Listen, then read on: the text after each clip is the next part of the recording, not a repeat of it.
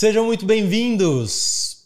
Pode vir com a gente, se sentar na nossa sala de espera. Tô tremendo hoje. Até porque você, você tem que tremer, porque é um momento histórico, É um tá, momento gente? histórico, é o primeiro podcast da nossa convidada, amor. Ela não conversa Ela não foi em outro podcast. assim com qualquer um. Ela não conversa. Ela, ela gosta de. Ela, ela, assim, você não sabe o que é essa menina, gente. É tudo muito bem feito com ela. E aí ela topou conversar com a gente no sala de espera. É uma princesa, é minha amiga, é uma pessoa que eu tenho a maior admiração. E assim, eu não sei nem o que falar. Eu só vou falar pra vocês o nome dessa moça. Maria Imaculada da Penha Trussardi Rude. E recentemente, depois do casamento mais lindo que eu já vi na vida, do conto de fadas mais maravilhoso, também é a senhora Cury. É a senhora depois que casa, né, Lala? Gente, eles, vocês me deixaram sem palavras. Lala Rude, no sala de espera. Muito obrigado, é Lala. uma honra estar aqui. Obrigado demais. podia vocês. estar mais bonita com a Ai, sua presença. Muito, Muito, obrigada, obrigado. feliz de estar aqui. Você acha mesmo que eu ia falar não pra você? Pelo amor de Deus. Pra vocês, Eu não acreditei né? quando você aceitou. Já te falei algum não? Não. Então. Não, Não, a não honra- falou, verdade. A honra é toda minha. Muito obrigado. Muito feliz de estar aqui. É uma honra pra gente ter você aqui. Eu tenho certeza que muita gente é, conhece algumas vertentes da Lala, alguns lados da Lala, mas vai se surpreender com essa conversa que a gente tem aqui hoje, porque por trás dessa menina linda, meiga, tem uma mulher muito é, sagaz, Forte, né? forte. E eu acho que a gente vai deixar isso muito claro aqui. Me fala uma coisa, para começo de conversa. Tá. Você é peixes ou Ares? Então, eu sempre achei, até 30 anos, que eu era pisciana. Mas eu ganhei de presente da minha cunhada um mapa astral. E eu não entendo muito dessas coisas, tá? Mas de acordo com o horário que eu nasci, porque na verdade eu sou dia 20 de março, que é o último dia de peixes. Só que eu nasci às 9 h 05 e já é considerada Ares pela posição da lua, enfim, não sei explicar. Mas ele falou que eu sou ariana e fez todo sentido Eu tenho pra mim. certeza disso. Porque as pessoas falavam pisciana, quem me conhece, né? Mas você, pisciana, acho que não. Eu falava, bom. E depois, assim, quando eu descobri isso, faz todo sentido. Porque eu, acho que eu sou muito mais Ares do que peixe. Eu tenho certeza. Eu lembro que da última vez a gente conversou sobre isso, que eu sempre tento entrar nesses assuntos de signo, que eu amo, apesar de não entender muito. Eu fiquei pensando, quem tá acompanhando o podcast, do nada a primeira coisa veio assim, o signo. Não, É. Mas quando eu agora, faço, agora mas o quando eu contexto faço, faz sentido. quando eu faço entrevista de para alguém trabalhar comigo, eu pergunto o signo, sabia? É mesmo? É, eu pergunto o signo porque tem coisa, tem, tem signo que eu já sei que, hum, tá bom, vai, daqui três meses dá problema. E dá, não vou É. falar qual é. Então, meu ascendente é escorpião. Ah, A Ares com escorpião é uma É personalidade uma menina bem calma. forte. Super calma. é, a Ariana tem a fama de que é muito briguenta. Você é briguenta? Olha, eu não sou briguenta, mas assim, não pisa no meu calo, sabe É. aquela coisa? É, Eu sou uma pessoa que eu perdoo, mas eu não esqueço, sabe? E eu acho que você tem características fortes desses dois signos, que é a personalidade, assim, você é uma mulher de muita personalidade. E eu acho que isso é, é muito visível. marcante. Ô Lala, me fala uma coisa, impossível a gente começar qualquer conversa sem falar do seu pioneirismo na, na era digital, no mundo digital, nos blogs. Conta pra gente como foi esse começo. Só recapitulando, você Tá. é, estudava direito, Sim, eu estudava direito. Assim, eu sempre amei moda. É, a minha mãe fala. A minha mãe nunca teve essa conexão, essa ligação com moda. Ela sempre foi, tipo, mais tranquila, assim e tal. E ela fala que desde nova eu já queria escolher minha roupa e falava: não, esse sapato não, eu quero esse. Eu sempre tive muita personalidade, principalmente para roupa. Eu sabia muito bem o que eu queria. E, e conforme eu fui crescendo, eu, eu tenho uma tia que é dona da Mixer, né? Aham. E ela, eu ficava assim, fascinada, eu queria ir no escritório. E eu lembro que teve uma vez que eu fui lá e tinha um tamanco de onça. E eu olhei e fiquei apaixonada por aquilo. Eu falei, eu quero, mas pensa, eu tinha, não sei, eu tinha nem 10 anos, nem tinha meu tamanho. E ela fez. nem era de criança. Não, não era de criança, imagina. E ela me deu um de presente. E a minha mãe falava: tudo bem, mas você só brinca em casa, não é pra você sair assim. Bom, teve uma vez que a gente tava indo à missa no domingo e eu fui de tênis, no carro eu troquei. A minha mãe falou que quando olhou, e eu estava de salto na igreja, ela queria me matar. Mas assim, eu Com sempre... nove anos. É, eu sempre gostei muito, sabe? E, enfim, eu sempre soube que eu queria. Eu sempre soube que eu gostaria de trabalhar com moda. É, mas aí eu resolvi fazer a faculdade de Direito, porque eu achei que era um curso que dava uma noção básica e geral sobre tudo, tal, enfim. E paralelo a isso, eu trabalhei um tempo na Mixed, depois eu trabalhei um tempo na Daslu. Primeiro Mixed. Primeiro Mixed, é. E depois um tempo na Daslu. E, e daí chegou o momento que eu ia ter que começar a fazer estágio, tal, não sei o quê. Saí da Daslu e falei, ah, foi assim, gente, um dia em casa, à tarde, eu não estava fazendo nada. Falei, ah, já que eu não estou trabalhando, tal, não estou fazendo nada, eu vou fazer um blog. Porque na época tinha a Chiara Ferragani, né? Que, claro. que a, bom, todo mundo Blonde, sabe é, é Blonde. Salad. É. E era aquele formato, tipo, do Blogspot, que eu fiz um dia, à tarde, em casa, e falei, ah, vamos ver o que dá. Era entendeu? Fotolog essa época? Era Blogspot. Blogspot, tá. É. É, assim, eu sempre tive, tipo, Orkut, eu postava meus looks. Eu- É, engraçado isso, que foi uma coisa muito natural, porque pensa, naquela época não existia Instagram. Uhum. Tipo, era o Orkut, mas mesmo assim, eu gostava de ir em eventos, tipo, na casa das amigas, jantares, eu tirava foto, tirava foto dos looks delas, Da e mesa postava sempre, da né? mesa. É, E você já influenciava suas amigas? Você já tinha esse poder?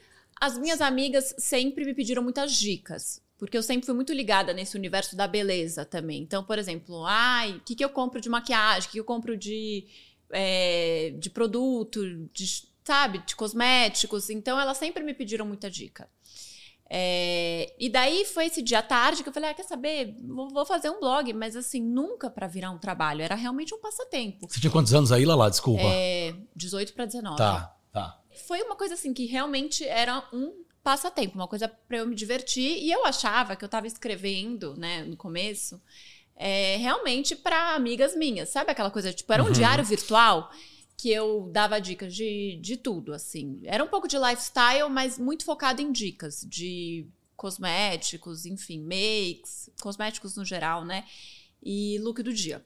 Eu postava também. Moda e beleza, É, basicamente. moda e beleza. E sem nenhum intuito até então de isso Não. ser rentável. Zero, Zero. porque na época, assim, não tinha nenhuma blogueira que tinha tornado isso rentável. Tipo, era uma coisa que não existia, sabe? Era prática, tipo assim, era uma coisa de talvez um posicionamento, mas não rentável. Eu nunca pensei, eu nunca fiz pensando numa coisa comercial, sabe? E, enfim, daí, as daí eu via, na época, tinha os comentários no blog, né? Daí eu via que eu comecei a ver que aquilo começou a aumentar, muitos comentários, muitos comentários e tal. E foi engraçado, porque eu tenho dois irmãos mais velhos, né? Além da Maria, minha irmã. E as pessoas encontravam e falavam, ah, eu tô acompanhando o blog da sua irmã, tal, amigas do meu, do- da minha mãe, do meu pai. E, e eu fui vendo que a coisa foi crescendo. Mas pensa, eu tirava assim, era uma coisa que na época, né, era uma coisa muito pessoal. Tipo, umas fotos super caseiras, é, em casa. Era, era gostoso, assim, sabe? Uhum. Era uma coisa bem natural. E daí, quando eu Despretei, né? Tu- totalmente despretensioso, totalmente. E daí é, eu lembro que um dia meu primeiro anunciante me ligou. Depois de um tempo, assim. É, e daí eu tomei um susto naquela hora. Eu falei, como assim, gente? Um anunciante? Eu nunca tinha pensado em comercializar esse blog e tal. Foi aí que eu chamei a minha irmã para virar minha sócia. Porque ela tinha se formado em publicidade. E eu falei. E ela, no começo, ela ficava total no backstage. Tipo, eu era o blog e ela cuidava dessa parte de publicidade, anunciante e tal. E, e daí, quando a gente foi profissionalizar, que a gente viu, tipo, os acessos diários eram tipo 200 mil acessos diários. Era uma coisa, tipo, muito Absurda. surreal. Um É. grande potencial e alta visibilidade. É, para aquela época, sabe? E, e daí foi isso, daí que a gente profissionalizou mesmo, e ela entrou como, como minha sócia, escrevendo e cuidando da parte comercial. Daí, depois de um tempo, ela é, virou. é, começou a escrever comigo mesmo, e a gente contratou uma equipe para cuidar de toda essa parte de publicidade e tal. É, mas foi assim, foi uma coisa muito que aconteceu, foi uma coisa muito natural. Eu me sabe? lembro muito de você. Assim, a primeira vez que eu vi a expressão look do dia, eu, eu não sei, tinha alguém nessa época já junto? Porque pra mim, eu lembro que eu já morava aqui em São Paulo, mas eu me encontrava com os meninos em Brasília. E a, a, a Tamara, que é a esposa do irmão da, da Lala, do José. Do José, o meu irmão É. mais velho. As pessoas não, não sabem da existência do José, sabia? Não sabem? Porque eu posto muito Bruno, que é meu sócio na La Rouge. E a Maria, enfim, que todo mundo conhece. Maria e mas Bruno. o José, ele é mais low profile, assim, sabe? Ele é mais reservado, ele não gosta muito de aparecer. Daí, de vez em quando, as pessoas falam, mas a Tamara é sua cunhada como? Tipo, as pessoas não entendem. É, eu, eu- eu- hum, a gente passou até um tempo junto agora na festa da Nativa Voz e ele é o máximo, né? Ele, é Ele super é. engraçado. Mandar um é. beijão pra eles. Eu lembro que já morando aqui em São Paulo, é, como a gente tem esses amigos em comuns através da, da Tamara em Brasília, a gente reunia. é, eu e meus amigos pra ver o blog da Lala. Então, que assim, a história. É, eu te Eu Eu falei nem isso. imaginava. É doido isso, porque. A história do look do época- dia, desculpa, a história do look do dia, a primeira pessoa que eu vi com o look do dia foi, foi a Lala. Quer Ah, dizer, Que legal, é. Incrível, né? É... é, então, você vê, quando eu imaginava, eu achava que eu tava escrevendo assim para minhas amigas. Eu lembro que na época, quando eu percebi a dimensão que o negócio tinha tomado, tipo, é, o, o- qu- quan- quantas pessoas que eu nem sabia quem eram que, que estavam lendo, eu até tomei um susto. Eu até falei, gente, será que eu deleto? Tipo, eu fiquei um pouco com medo. Mas daí o meu pai até é, no começo também ficou um pouco assim, depois ele me incentivou e falou: não, é, olha o que você construiu, que legal, que é uma coisa que te dá prazer, enfim, e Era que você que pode comercializar, vai fundo, entendeu? Era isso que eu queria te perguntar. Em, em nenhum momento, então, o fato de você estar cursando direito, houve alguma pressão de você falar assim, ah, não, mas tem que seguir carreira de direito também? Zero. Meus pais nunca fizeram essa pressão. Nunca. Meus pais sempre falaram que você tem que fazer o que te faz feliz. E em qual momento você percebeu que o seu nome era uma marca? Uma marca forte? Então, quando. Foi tudo muito rápido, tá? Mas foi quando grandes marcas me- começaram a me chamar para fazer é, licenciamento, collabs, entendeu? Então, eu fiz uma collab grande com uma marca de joias, depois uma marca de sapatos, e por aí foi. E a partir desse momento você é, sentiu alguma dificuldade de fazer essa divisão do que, que era a Lala pessoa física e a Lala como marca? Teve alguém que te ajudou aí nesse direcionamento para separar essas coisas? Porque é um, é um risco, né? Você é o seu Sim. nome e passa a ser uma marca e que vai ser atrelado com outras marcas e é algo que o senso foi- disso, né? é, da hora foi- que até onde você mostra, o que você não mostra mais. Foi uma, foi uma transição, assim. No começo, é o que eu falei, eu mostrava. Eu mostrava bastante. Até porque era uma coisa muito natural e eu achava que era um diário que eu estava escrevendo para minhas amigas. Depois que eu eh, tive a noção da proporção que o negócio tinha tomado, óbvio, eu fiquei. Eu recuei um pouco. Mas era uma coisa muito natural, eu era muito menina, entende? Eu não. Enfim, foi uma coisa, foi uma transição muito aos poucos, assim, foi, na, foi natural. E os seus sabe? pais sempre do seu lado. Os meus pais sempre do meu. Olá lá, do me fala uma coisa. Você foi uma das primeiras, se não a primeira também, a começar a frequentar semanas de moda internacional nos grandes desfiles, né? A gente via até pouquíssimo tempo atrás, se a gente for parar para pensar no universo eh, da moda, a, a primeira fila era a coisa mais disputada de um desfile. As pessoas que trabalham com moda, profissionais que estão por trás é, das câmeras durante anos não conseguem sentar na primeira fila e a gente começa a perceber, talvez, eu acredito que você tenha sido a primeira brasileira a frequentar e, e- e sentar nas primeiras filas dos grandes desfiles. É, como foi isso no começo? Você sentiu alguma espécie de resistência? Você sentia que era um momento. Como, como, como- conta pra gente como foi esse começo fora do Brasil. Olha, não, eu, eu nunca senti essa rejeição. Até porque as marcas, a primeira vez que eu fui para a Semana de Moda, eu fui ao- aos desfiles como cliente também, Aham. entendeu?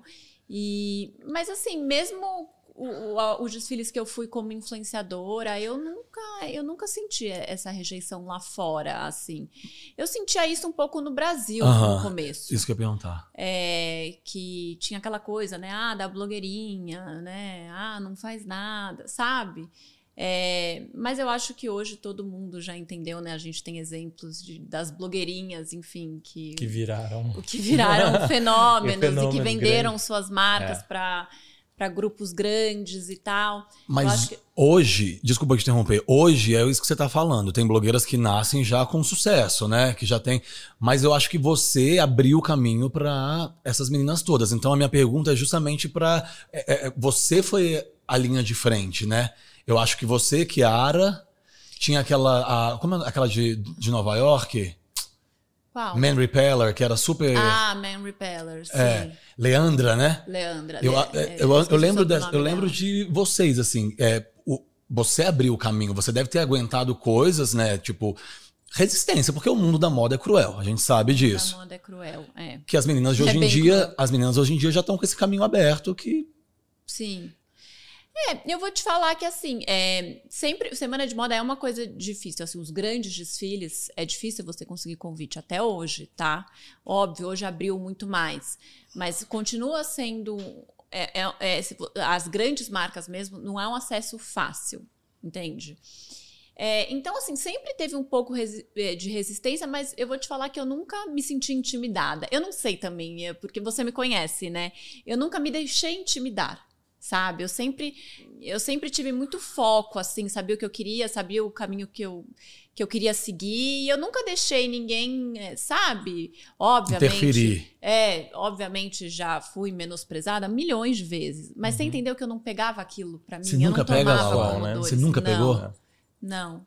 Eu acho que se a gente for parar para pensar e refletir sobre a, a, a posição de outras profissões, acho que sobre a, a visibilidade que a blogueira, inicialmente, hoje influencer digital, tem para outras profissões, talvez são as outras profissões é que acabam demoraram um pouco para se acostumar e para entender que aquilo era um trabalho real e que exige muita dedicação, Sim. exige muito trabalho, exige estudo e, e que é um trabalho real mesmo, né? Porque a, a- a gente teve recentemente um, dados, né, falando que hoje no Brasil a gente já tem uma, uma quantidade de influências equivalente ao número de médicos. De médicos, eu, É, eu vi. vi, eu vi essa. E aí é, foi, foi- um post da Lelê, né? É, isso mesmo. E aí eu até exaltei esse post eh, falando, porque eu a- a- eh, considero super importante e relevante essa profissão de influencer e sei o quanto é difícil fazer isso cada vez mais que né, a- a- os- o algoritmo muda e vocês têm que se Exatamente, isso que eu ia reinventar, falar. tem que fazer um, um conteúdo cada vez mais inovador, diferente, exige cada vez uma equipe maior. É Qualidade. É, uma indústria que Qualidade. emprega milhões e ainda assim, carreiras tradicionais criticam. Então, nesse post, que, que, que na verdade o intuito do post era falar: olha que mercado importante, onde já tem a mesma quantidade de médicos, de influências. E ainda lá, quando a gente lê os comentários, existiam médicos falando assim: poxa, então eu estudei tantos anos, não sei o quê, e tem outra pessoa lá Não tem é, nada a ver, ganhando é, dinheiro não. e não se esforçou. Quer Estudou dizer, ainda tantos tem anos- gente que acha que o Mas influencer sabe não o se que eu esforça. acho? Eu acho que o mundo da moda todo sofre um pouco desse preconceito. Vocês concordam comigo? Não Opa. são só as influenciadoras. É, eu acho que o mundo todo da moda. O que eu acho uma coisa assim, que, gente, não tem nem o que falar, né? O que a moda movimenta bilhões e bilhões e bilhões, em- em- a indústria de beleza. Que é isso, eu, eu acho que hoje as pessoas respeitam muito mais, as pessoas entenderam que tem um trabalho por trás, que tem uma equipe, ainda mais hoje, né? Com essa coisa de. Porque na minha época era o blog, só foto lá, você escrevia o texto. Hoje em dia tem os stories, tem o vídeo. A pessoa tem que praticamente viver isso, né? É, eu e tem acho que ser de verdade, né, Lala? Senão Exatamente. não, não, não dura, né? Mas hoje em dia, tipo, a- a- as, as grandes influenciadoras, assim, é praticamente elas. É um reality show da vida delas. Entende? super. Então é uma coisa que exige muito. É, exige muita energia, é muita exposição, né? Eu tô pensando você falar aqui na história da, do mundo da moda, né? Fazendo um paralelo com, com o universo das blogueiras, que é, é, é o mesmo universo.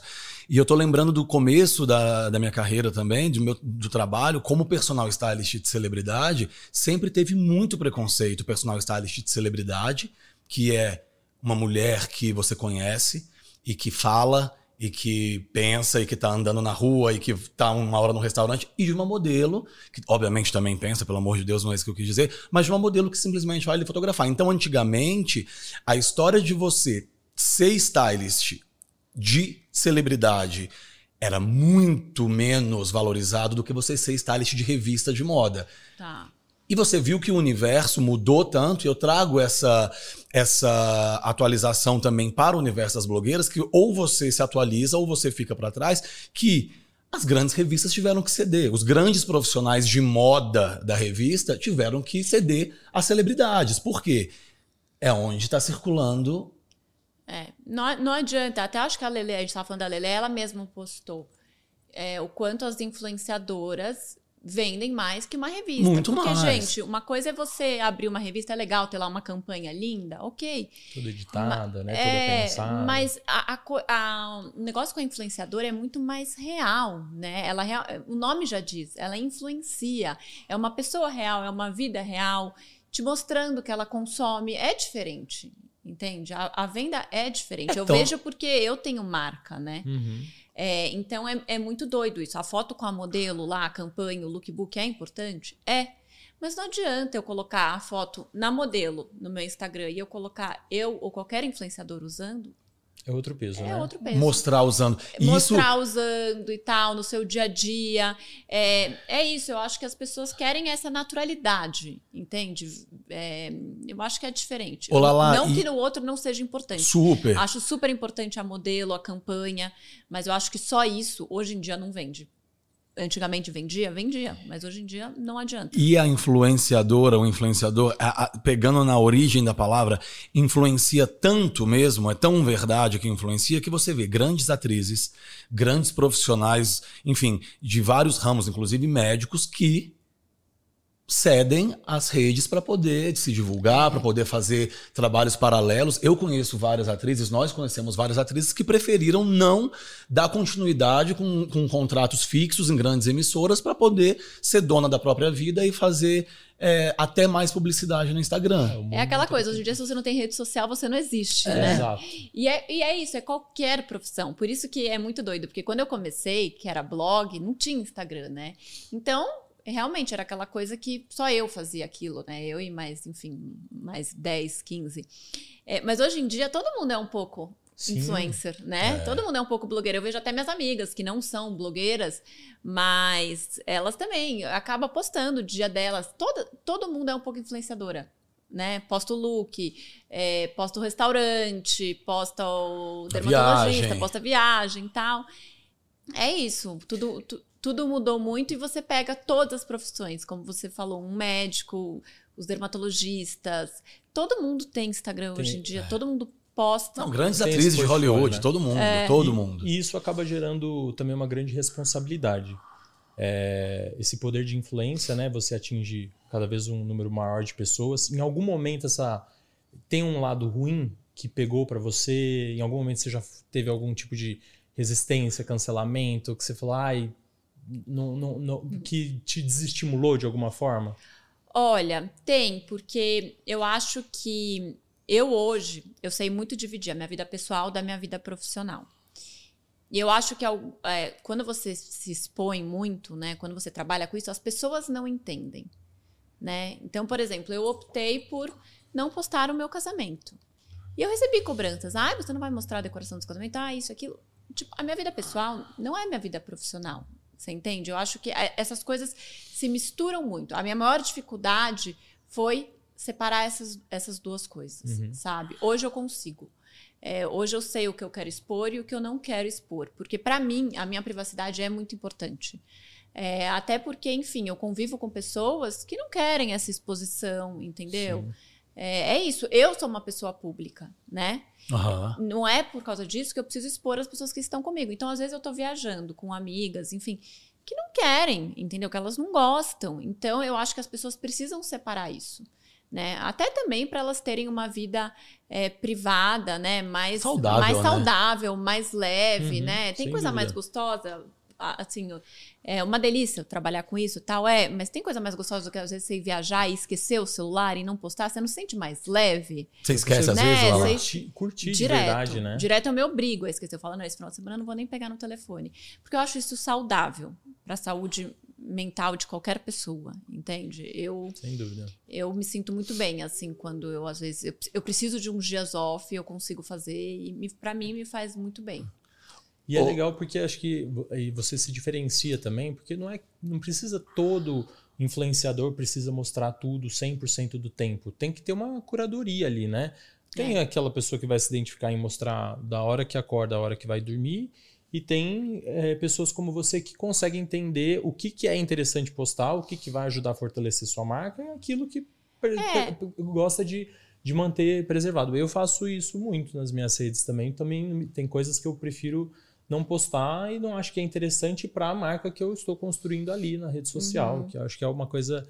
Então, acho que a- as redes sociais elas são ferramentas estratégicas que a gente pode e deve utilizar com inteligência, filtrando aquilo que realmente vale a pena ou não. Isso não E quer sabendo dizer o que você, quer, né? É, e Exato, sabendo o que eu você diria que quer. isso é muito pessoal. Por exemplo, É. eu tenho amigas que gostam de postar acordando até ir dormir. E para elas é ok, elas lidam bem com isso. Eu não lido, entende?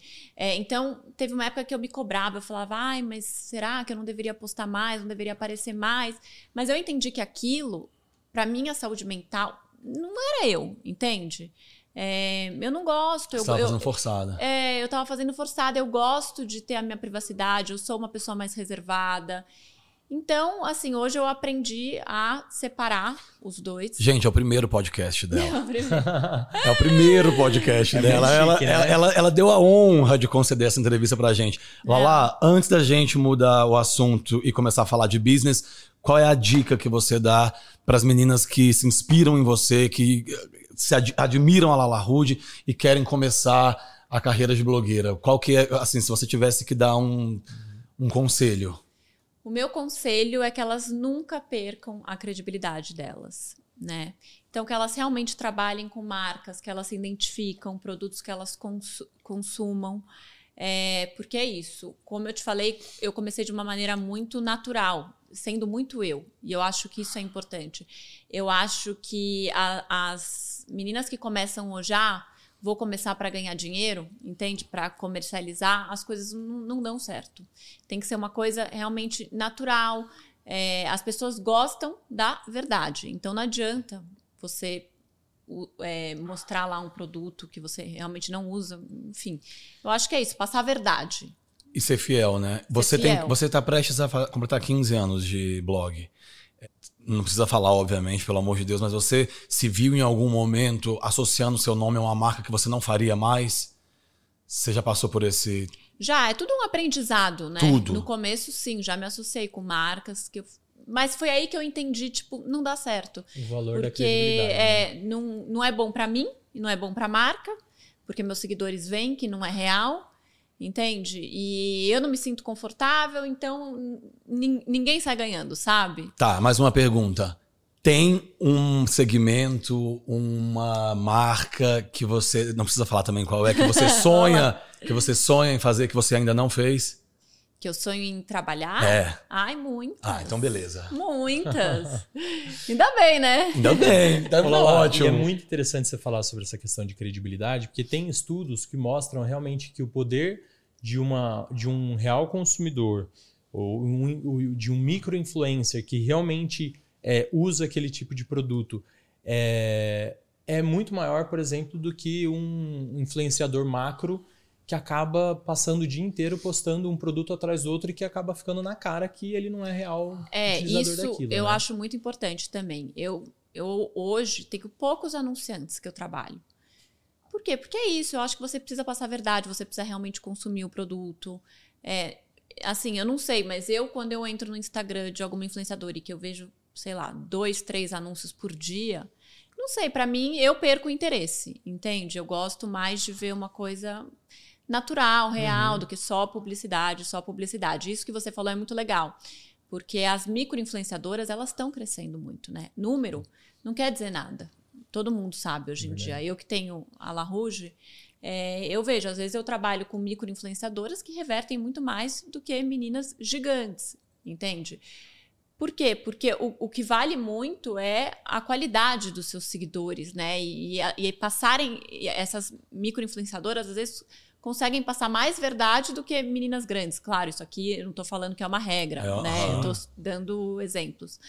É, como tem macros que meninas gigantes que passam verdade e vendem horrores, mas o que eu estou querendo dizer é que número não é tudo, entende? Que o Com importante é você passar a verdade.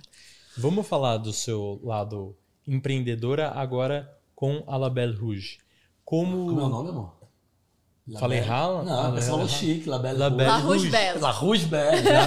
La Rouge Belle, ah, eu inverti. É. La Rouge Belle. Muita gente confunde. É, me conta como que. Bom, você é de uma família de grandes empreendedores, inclusive exaltando aqui que a gente pa- passou rapidinho, né? Mas assim, durante a faculdade já querendo trabalhar em é, empresas que você tinha é, vínculo, que tinha identificação. E aí vem a, a sua primeira marca, né? É. Então, como eu falei, é, eu sempre soube que eu queria trabalhar com moda. O blog foi uma coisa que aconteceu, enfim, mas na minha cabeça era um passatempo tal, mas eu sempre soube que eu queria ter uma coisa minha. Entendeu? Uma marca minha. E, e foi muito engraçado, né? Que quando o blog começou a dar certo, eu comecei a fazer collabs e tal, não sei o quê, nananana. Aí chegou um momento que eu falei, não, agora eu quero uma coisa minha. Mas eu não sabia o quê. Falei, mas o quê? Eu sabia que eu queria uma marca minha, mas eu também não queria uma marca de roupa, enfim. Uhum. Você, não E- queria, você sabia que não era de roupa. Eu sabia que eu não queria de roupa, sabia.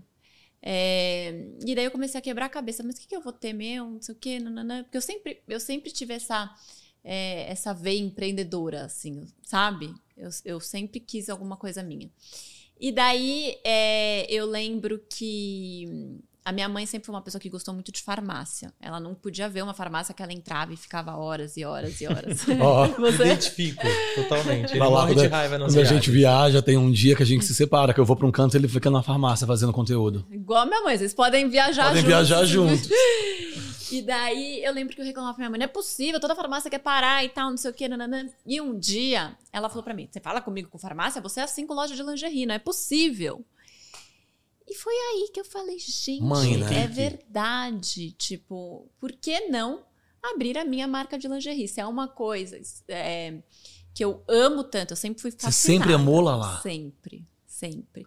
Sempre. E deu um clique, assim, tipo, como eu não tinha pensado nisso antes, sabe? Maravilha. Porque eu achava que faltava, assim, uma marca jovem, cool, que acompanhasse as tendências da moda. Sexy. Sexy, entendeu? De Uhum. pijama de lingerie. Eu não achava isso no Brasil. Então, quando eu ia viajar, eu ficava indo em todas as lojas. Mas, assim, não eram só as grandes marcas. Qualquer lojinha de lingerie, assim, de rua, eu entrava. Queria Você fuxicar, tá brincando, sabe? nunca imaginei. E, e daí foi que veio o clique. Foi muito doido. Assim, eu falei, gente, como é que eu não pensei nisso antes? Entendeu? Vou criar minha marca de lingerie. Daí eu queria um diferencial. E daí eu falei, o diferencial vai ser esse. É, vai ser uma marca é, que vai acompanhar as tendências da moda. Então eu vou trazer a moda para lingerie. Como? Cores, cartela de cores, tecidos, estampas, enfim, re- recortes e por aí foi. Não é um trivial, né? Não é. É, é tipo tudo, assim. Tem tudo. E que ano era? 2012. Também super pioneirismo seu de lançar é, marca nascendo de influencer, né? é, é. Foi você, Fui a Nath- primeira. Na- você foi antes da Nath Vosa? Fui antes da Nath, eu acho. Acho que a Nath foi logo em seguida. Se eu não me engano, não, sei se eu tô falando besteira, mas eu acho que a Nath foi em 2013. Ou junto comigo, não E sei. que hoje virou uma super tendência. Fenômeno. Você, é, É, inclusive já É fez um collab, fenômeno. né? A Maria também tá na. Sim. A Maria não, a Maria é a Carol Bassi. A Maria Carol Bassi. Você sim. fez A collab com a- já fez duas vezes com a NV e foi assim, um sucesso. Sucesso. Que Sou demais. super fã da E Nath. vocês é, começaram me- meio na mesma época, uma foi ajudando a outra. Como que, que é essa Não, relação? você sabe que eu e a Nath, é, a gente se conhece desde novinhas, assim, mas a gente ficou um tempo afastadas. Que foi esse tempo que ela criou a NV, eu criei a La Rouge, a gente não tava tão próximas. Então, não trocamos muita figurinhas e tal. A gente foi se reencontrar, tipo, ficar mais próximas depois de um tempo, sabe? Entendi. Mas a La Rouge foi... Também foi tudo muito, muito rápido, assim. A La Rouge é sabe? você e o Bruno, né? A La Rouge sou eu e o Bruno. Bruno, irmão da Lala, mandar um beijão pra ele. Como, como que é trabalhar com o irmão? Então, Separar aí a vida de É, irmão no, de co- no começo, business. ele era só sócio investidor. E, e daí, de novo, o negócio foi crescendo. Você vê que eu vou puxando as pessoas da família, né? Era- primeiro foi a Maria, depois o É, Bruno. mas tem coisa É melhor, que são pessoas né? que você confia, É. né? E, e a La Rouge foi a mesma coisa. O negócio foi crescendo, foi crescendo. No começo ele era sócio investidor, como eu falei. E chegou no momento que eu precisava de alguém de confiança o dia inteiro lá no escritório, né? Porque eu não conseguia. Eu, eu, eu, eu ainda tinha o meu papel, ainda tenho, né? Meu papel de influenciadora muito forte, viajava muito, tinha que fazer presença em evento, tinha que fazer meus conteúdos. Não dava para eu ficar full time no escritório, entende? E meu trabalho sempre foi criação. Eu sou diretora de criação. Eu não, eu não toco o dia a dia da empresa. Tá. E daí o Bruno trabalhava no mercado financeiro e eu virei para ele e falei: então, você não quer vir para La Rouge? Não quer largar tudo? Você não quer largar tudo e vir? E daí no começo ele teve um pouco de resistência, assim, mas daí o negócio começou a andar. Ele falou: não, acho que faz todo sentido, vou para dentro da empresa, tocar o dia a dia e tal. E foi isso. E vocês são super amigos, né? Vocês dão. Sim, a gente sempre se deu muito bem. Não, Aquela não- coisa de confidente, assim, sabe? E é normal falar de trabalho no final de Eu semana. ia perguntar isso no- agora, como é no você sabe? Isso aqui não tava no. É, mas No eu não. Eu, não-. Eu ia perguntar, existe um Porque não almoço é- sem falar de business? Olha, eu vou te falar que já, é, já tiveram alguns conflitos no começo, sabe? Normal, né? Normal, é, ainda mais irmão, mas o bom de irmão é isso, que você fala, ah, fala umas besteiras, ah, cala a boca, não sei o que, Depois- de dois dias já dá tudo bem, É. entendeu? E, porque sociedade é um casamento, né, gente? Então, é, eu sempre eu sempre brinco, assim, que hum, já tive amigas que, que quiseram virar minhas sócias e tal, eu falo, não, porque vai acabar a amizade, não dá certo, é, é muito difícil. difícil dar certo, muito. Eu acho que com o irmão tem isso, que você pode até brigar, discutir Mas e tal, tem que mas você- continuar sendo seu é irmão. seu irmão, entende? E, e daí a gente fez uma regra, que é tipo, momentos de lazer, né? Final de semana, almoço, jantares, não vamos falar de trabalho. Trabalho é no escritório. Obviamente que muitas vezes a gente não consegue cumprir isso, mas é raro. Hoje, hoje a gente se policia bem. E você, em algum momento nessa é, construção da marca, empreender no Brasil, acho que tem muita gente que se inspira na sua história, que está pensando agora, nos vendo, nos, nos ouvindo, deve estar pensando, poxa, eu também tenho essa vontade, eu também quero empreender, mas tem já Se existe, prepare. né? É, eu quero que você fale das dores. Olha, é muito difícil empreender no Brasil. Acho que assim, só quem é empreendedor sabe. É, é muito mais fácil você trabalhar para outra pessoa. Porque é isso, você não tem férias, entende? Não, tem, não existe isso. Ah, vou tirar férias e vai esquecer o quê? A sua empresa? Você entende? Não tem como você. Tem certas coisas que não tem como você delegar. Enfim, todas as burocracias do Brasil e tal, não sei o quê, impostos, é muito difícil. É muito difícil. São muitas entraves, né? Principalmente o, o começo, assim, é, é uma sofrência. É uma sofrência real. É, eu vou te falar que teve vezes que eu me desesperei no começo. Eu falei, meu, por que, que eu fui fazer isso? Tipo, Onde tava me tudo tão bem, né? Tudo tão mais fácil como influenciadora. O pessoal vai lá, me contrata, eu tiro minha foto, vou no evento tal, tá tudo certo. Agora, empreender é. tipo, teve vezes que eu me desesperei, já pensei em desistir muitas vezes. É, mas graças a Deus, hoje, assim, tá super redondo, tô muito feliz. Agradeço que eu não, não, não desisti. E, e você perguntou dos principais desafios, né? É. O, o meu principal desafio foi a mão de obra, né? Você achar a mão de obra qualificada. Eu sou uma pessoa que é, eu sou muito exigente Uhum. com as peças, com qualidade e tal. Então, achar bons fornecedores, Que a gente tem diferentes isso, né? fornecedores, né? Terceirizado. Foi bem difícil para mim. E é tudo, né? É tecido, é É embalagem. tudo, é prazo. cumprimento de prazo, tudo. exatamente. Bom, você, você vive um pouco isso, É, né? bem pouco, mas eu ouço roupa, isso de tá? muitas É, pessoas. É bem, é bem complicado. Uma responsabilidade enorme, porque no final é seu nome que tá lá, né?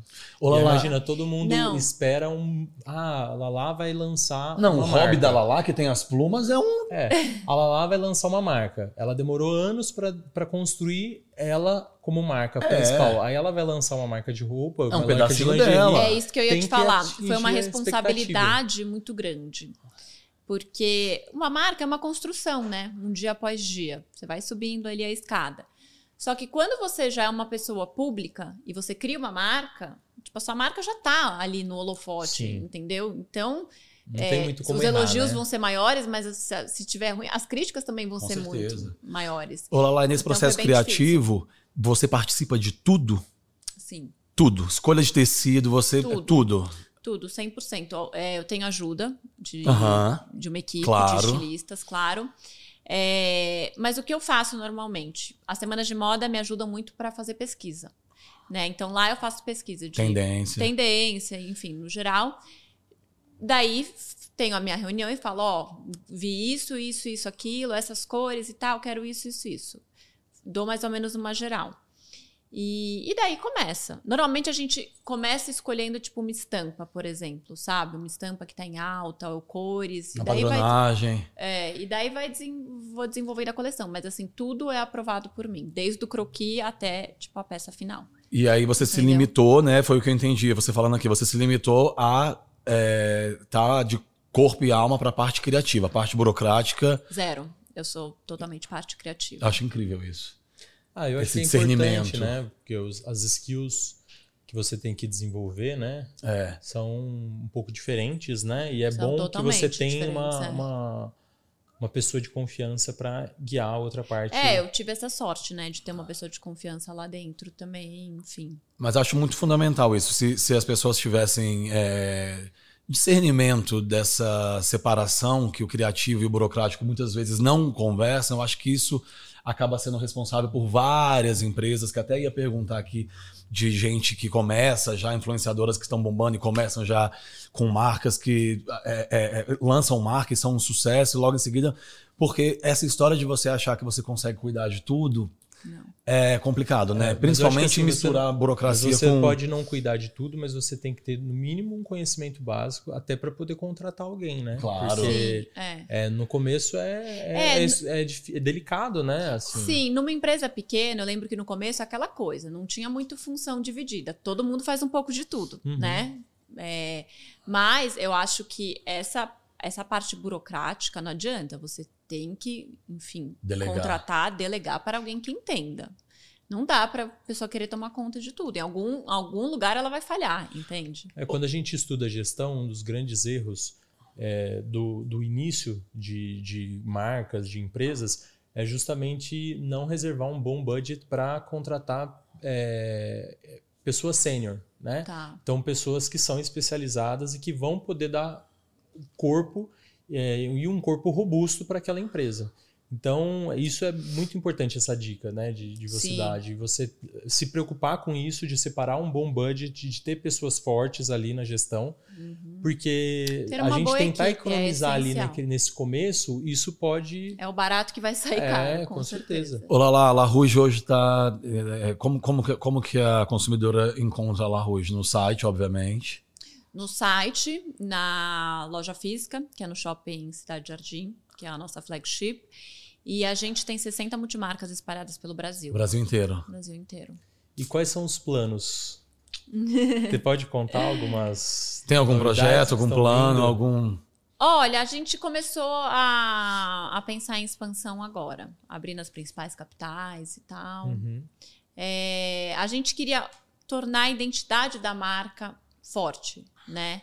E eu acho que a gente conseguiu fazer isso com a loja no Cidade Jardim, que a gente queria uma experiência para cliente, sabe? Então, que ela fosse lá e ela realmente entendesse quem é a consumidora, quem é a cliente, quem é a mulher La Rouge. E eu Uhum. acho que a gente. Eu gosto de ir dando um passo de cada vez, sabe? Eu acho Sim. que agora que isso foi feito, que a identidade da marca tá forte, que eu consegui passar isso para as consumidoras, eu acho que agora chegou a hora de expandir, entende? Acaba Então, sendo a um crescimento pensa- mais sustentável e mais inteligente, né? É, é. E assim, o, o e-commerce é uma loja, né? É, agora, por exemplo, durante a pandemia, o e-commerce da La Rouge cresceu quase quatro- é, 400%. É uma coisa, tipo, muito A surreal. pandemia foi um mega boom para La Rouge, né? Foi um Foi um divisor de águas, né? Foi. Eu ia falar sobre isso. Foi. Que Assim, que a você- marca já estava indo bem, só que na pandemia foi O que, que você tipo, fez? boom, o que, que você assim, fez sabe? para essa virada de chave? Então, eu postava muito. É, eu- é, de novo, é aquela coisa da naturalidade, sabe? Não adianta, naturalidade é o que vende. Eu tava em casa, é, home office, então eu usava muito plush, usava, tinha os moletons, mesmo camisola, hobby, e postava. E Roupa de ficar em casa, Roupa de ficar em casa. né? Eu acho que também a, a mentalidade da, da, da brasileira mudou um pouco, né? Muito. Tinha um pouco aquele preconceito, ah, não vou sair de moletom, ah, não sei o quê. Hoje em dia mudou, entendeu? As pessoas é, era uma coisa que a gente só via lá fora e hoje em dia as mulheres aqui entenderam que sim, rola sair com moletom, com blazer por cima, um Imagina, tênis a, bacana. a febre do sleep dress. É, Imagina. exato. Também teve isso. É, enfim, você entender que sleep dress é lindo e. E, e é, é- é que eu acho que no Brasil também tinha um pouco antes, antes de eu criar a La Rouge, eu via muito que lingerie aqui era praticamente um tabu. É, sabe? total. Tipo, eu entrava nas lojas, eu via muito aquela coisa begezinha, bran- branca, preto, Uma rendinha uma de vez em quando. tal. Aquela coisa que você fala, nossa, mas como assim? Não poderia aparecer de jeito nenhum, porque era horrível, sabe? é, eu acho que demorou também para pra, as mulheres brasileiras entenderem que, tipo, você tem que estar tá bonita por fora e por dentro, Sim. né? Por dentro eu digo da por roupa. debaixo da roupa. é, e que é legal a lingerie aparecendo, né? Enfim, o, o slip dress. Outro dia mesmo eu fiz um almoço da La Rouge. E eu fui com pijama, você viu o pijama de plumas novo? Eu vejo tudo que você faz lá. É, lá. E enfim, e, e, eu acho que, sei lá, se você saísse antigamente daquele jeito no Brasil, as pessoas iam te olhar e hoje em dia as coisas mudaram. E na sabe? pandemia você se mostrava usando. Então, é, você perguntou da. Da virada de da chave, virada porque de chave. É, um, é, um, é, um, é um foi um marco, né? É, eu acho que além de, de, disso, da mentalidade da brasileira ter mudado, também foi a naturalidade de eu estar em casa e postar e tal. E realmente e... usando roupas confortáveis, né? É, e com a história do home office também, todo mundo ficava mais em casa e queria estar bonita, né? Sabe de uma coisa, Lala, que você está falando aqui? Eu, eu, eu, eu tô viajando, porque, é, mais uma vez, admirando, aplaudindo a sua sagacidade, porque realmente a história da lingerie é, principalmente eu trago pro, pro styling, né? Você sempre trouxe, né? Sempre trago, porque assim, não adianta. Uma hora você tem que mexer na, na gaveta de lingerie da sua cliente. Se a mulher quer colocar é, um decote e ela precisa do sutiã, tem que ser um sutiã que ou apareça ou suma. Se é uma blusa transparente, então você tem que saber o que vai colocar tem embaixo. E eu lembro que eu, eu, eu, graças a Deus, sempre tive a oportunidade de viajar para fora para fazer pesquisa e uma loja que eu sempre entrei era a Kiki de Montparnasse, você conhece? Sim, claro. A Kiki de Montparnasse é uma loja de lingerie inacreditável. E você não. Você encontra tudo menos lingerie, é só moda. É. Moda, moda, moda, moda, moda. Então eu lembro que eu ia para casa de uma amiga em Nova York, visitava essa loja, que era bem perto da casa dela, e parecia que estava entrando, era quase um sexy shop, de é. tanto que quando você voltava pro Brasil, parecia que era um tabu. Você tinha uma lojinha ou outra. Pois é. Né? É. E muito mais do mesmo, assim, né? E essa inteligência que você teve dessa imagem quase é, imaculada né, que você tem com a lingerie, quer dizer, essa relação com o apimentado, com o sexy, porque lingerie já é uma palavra sexy. Sim. Né? Sim. Foi uma, foi uma tacada de mestre também, assim. Na minha cabeça é uma super sacada. É porque aproxima, né? Aproxima. Permite que. É... E mexe com o imaginário, né? Você Sim. vê uma, uma princesa que tem uma loja de lingerie. Não, e que traz. E que Não desmistifica é a questão de que é, a, a, sensualidade é vulgar, né? Muito Exatamente. pelo contrário. A sensualidade Não, é chique, é elegante e tá nesses mínimos detalhes. É, eu falo isso a vida inteira. vou aproveitar e vou falar de novo. Sensual ou vulgar é a cabeça, não é a roupa. Não adianta.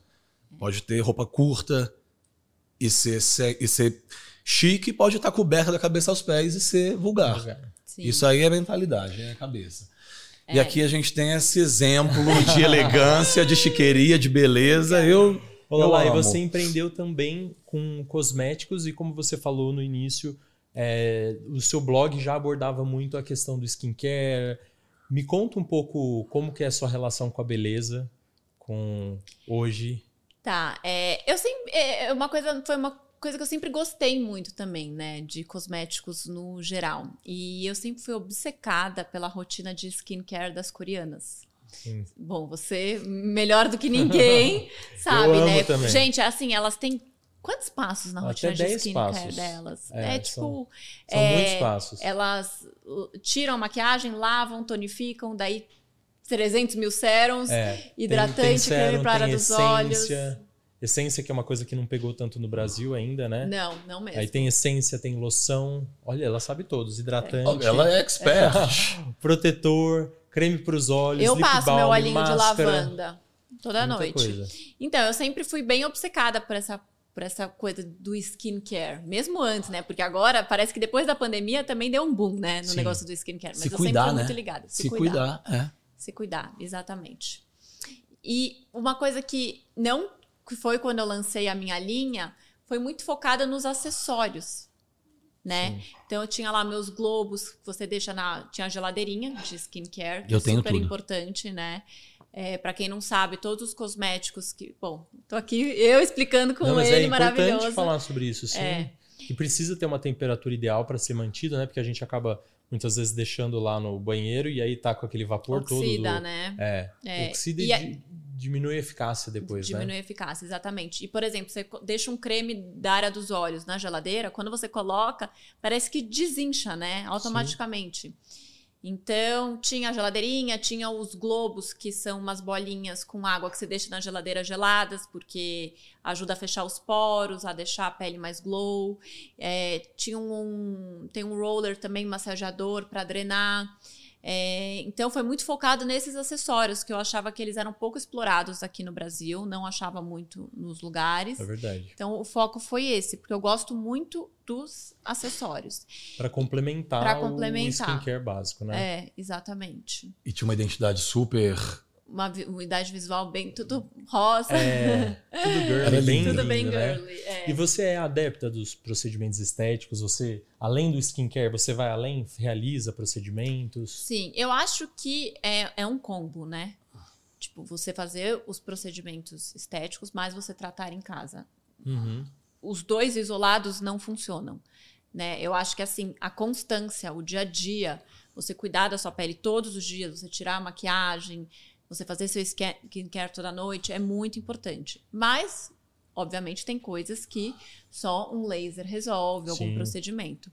Então, assim, eu sou super adepta. é, Eu acho que o principal é você encontrar um dermatologista com um bom senso estético Exato. que você confie. É, porque eu acho que hoje em dia eu vejo, eu vejo muitos exageros. Mandar um beijo pra doutora Letícia. Mandar um beijo pra minha Sim. dermato maravilhosa, Incrível. doutora Letícia. Lindíssima. Linda. É, eu, eu costumo muito olhar a própria dermato, né? Pra ver o que, que Pra ela ver o- qual é a referência dela. Eu não olho, estético. sabia? Eu Ai, não eu olhei pro olho. meu. Ah, não, Olha que engraçadinha. maravilhoso. Eu não olhei lá. Olha, vou te falar, isso que é vida, hein? Tem um dermato em casa. Mas isso é muito importante mesmo, porque a gente tem noção do senso estético da pessoa, né? Exato, exato. Então, é, assim, a doutora Letícia é minha dermato há anos. É, acho que desde que eu tenho uns 16, 17 anos. Desde limpeza de pele. Era... É, e ela sempre foi linda, É, sem de exageros, Deus. porque eu acho isso, eu acho que a mulher ela tem que envelhecer bem. Mas não dá pra mulher querer ficar uma mulher de 60, 70 anos querer ficar com uma carinha de 20, gente. Não vai ter. Não dá, isso é até cafona, vamos falar real aqui. É. Primeiro que não vai ter, e segundo que Não, não combina. Uma né? fica busca, uma busca incoerente, em- entendeu? Uma busca que não existe, né? É, então eu acho que você tem que saber que você vai envelhecer, todas nós vamos envelhecer. Isso é legal, né? Tipo, não tem nada de ruim. Mas você tem que envelhecer bem, isso eu concordo. Então, assim, eu sou super a favor, pra resumir, mas eu sou contra exageros. Eu vejo meninas de 20 anos que eram lindas se deformando Sim. entende? É, ou se não, estão, se, não se deformaram, estão com cara de mulheres de 35. Perde aquela naturalidade, aquela coisa fresh, sabe? O Daniel fala aquela uma coisa- cara de menina. É, o Daniel fala uma coisa muito incrível. Fala de novo, amor, da, Qual delas? da, do, do museu. Da, Ah, da, da obra, da obra. É, não, a, Da obra a- de a- arte. O quão é importante a gente va- valorizar a nossa singularidade, né? Então, o paralelo que eu falo é: nós somos uma obra-prima, uma obra de arte. O que nos torna valiosos é o fato de que a gente é único. Exato. E só existe um modelo, isso é o nosso valor. Então, se todo mundo. É, ao longo do tempo a gente vai se deteriorando, infelizmente, né? Algumas sinais do tempo vão aparecendo. E o papel do dermatologista é o quê? Restaurar. É manter aquilo mais próximo Mas do manter a original. sua identidade. Exato, né? não é transformar num padrão. Então você vai pegar um quadro lá e você transforma ele num- numa outra obra. É, esse restaura, negócio né? da harmonização facial, óbvio, tem uma coisinha ou outra da harmonização facial que você melhorar. Agora, aquela coisa que fica todo mundo igual, É. Tipo, vou dar um exemplo aqui. Você pega a Gisele, né? Ela é linda, maravilhosa. O nariz dela é um, é, é um nariz forte, Marcante, né? é. Marcante, grande. Imagine se ela falasse, ai, não, eu quero um narizinho pequenininho. Empinadinho. Gente, é, empinadinho. Ela ia, tipo, entendeu? perde É, a, perde a essência, identidade né? dela, Uhum. perde a essência. Ela é linda do jeito que ela é, ela é maravilhosa do jeito que ela é. Esse é o charme dela. Ô, Lala, quantas vezes você já respondeu na sua caixinha de perguntas se o seu nariz é, é plástico ou não? E ela Muitas. mostra a foto dela desse É. tamanhozinho. Muitas. Que loucura, muitas. né? É, porque infelizmente não quem tem o nariz. Isso é uma sina de todo mundo que tem o nariz arrebitado. Eu- você sabia que eu, eu- eu- muita gente pergunta pra mim assim, foi o Daniel que fez? Eu falo, mas eu nunca fiz nada. O meu. Não As pessoas já perguntam se foi ele que fez. É a sina de Essa todo. moça aqui, to- a eu vida recebo- inteira, a caixinha de pergunta não, e dela. as pessoas falam, não, mas nunca nem deu uma lixadinha, nunca fez. Não, gente, eu nunca fiz nada. Nunca preenchimento. Não, nunca fiz nada. Entendeu? É, ideia é engraçada, que as pessoas às vezes mandam umas fotos minhas na minha adolescência. Ah, mas olha aqui como era maior. Mas, tipo. Hormônio pesa- bombando. É, exato, entendeu? Cara de menina. Entendeu? Eu sempre fui muito bochechudinha, assim, né? Você sabe que é legal vocês estarem falando isso, que eu vou confessar uma coisa. É, há um tempo atrás, é, há algum tempo, olha, eu, eu fico me pegando no- nos erros de português há um tempo atrás. Não, Há algum tempo, quando eu tinha uns 26 anos, eu sempre achei meu rosto muito cheinho. É, e principalmente, assim, eu engordo um, dois quilinhos, vai direto pro rosto. Direto. E isso sempre me incomodou muito. Eu cheguei a marcar a bichectomia que eu ia fazer. Porque me incomodava o meu rosto.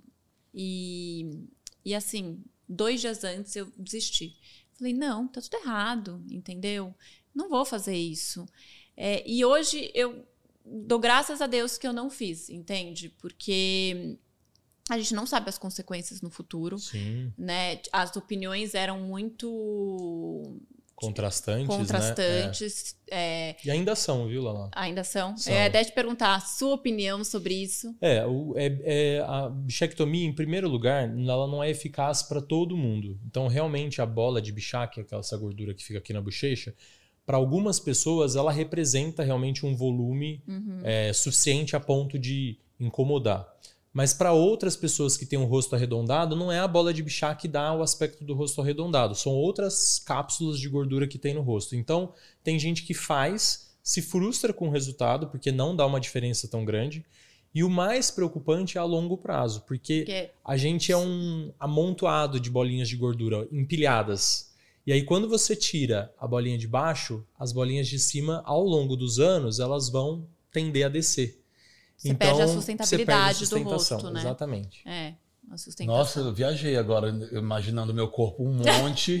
É, você tem empilhadas as gorduras. Eu Se você tenho tira umas- de baixo, as de cima vão, vão descendo. Então, Por isso que eu nunca tirei meu flanco. E se você comparar, e aí a gente faz é, até o comparativo. Se pegar uma foto nossa, adolescente, O a gente tinha um é rosto cheio. redondo. Então já é natural do processo de envelhecimento o rosto murchar. É. É, então exato. tem gente que nunca fez bichectomia e fala assim: ah, você fez bichectomia, porque o rosto está mais magro É. do que antes. Então quem tira, daqui 10, 15 anos, pode achar que o rosto ficou muito rosto- chupado. Exatamente. Caiu. E eu lembro que, como é importante você ter uma boa dermatologista que você confia. Eu lembro que a doutora Letícia falou: você tá louca. Você não faça isso. Você tem Graças rosto de Deus. menina, é um rostinho mais redondo e tal, mas é um rosto de menina. Quando você tiver 30, 31 anos, ele vai afinar e vai ficar com esse rosto de mulher que você quer. Não perca essa fase. Enfim. Ah, você queria desde. sem- Eu desde... queria quando eu tinha 26 anos. Hoje eu tenho 32. Entendeu? Quando eu tinha 26 anos eu marquei de fazer. Porque me incomodava muito. Ah, pra mim era rostinho. recente que você tinha Não, marcado e desmarcado. Não, não, não, não. Quando eu tinha 26 anos. Meu Deus. É, porque eu sempre tive aquele. é, porque essa história começou por causa do nariz, né? Quando eu era mais nova, meu rosto ainda era mais cheinho. E, assim, sempre que eu engordava, ia, eu ia pro rosto.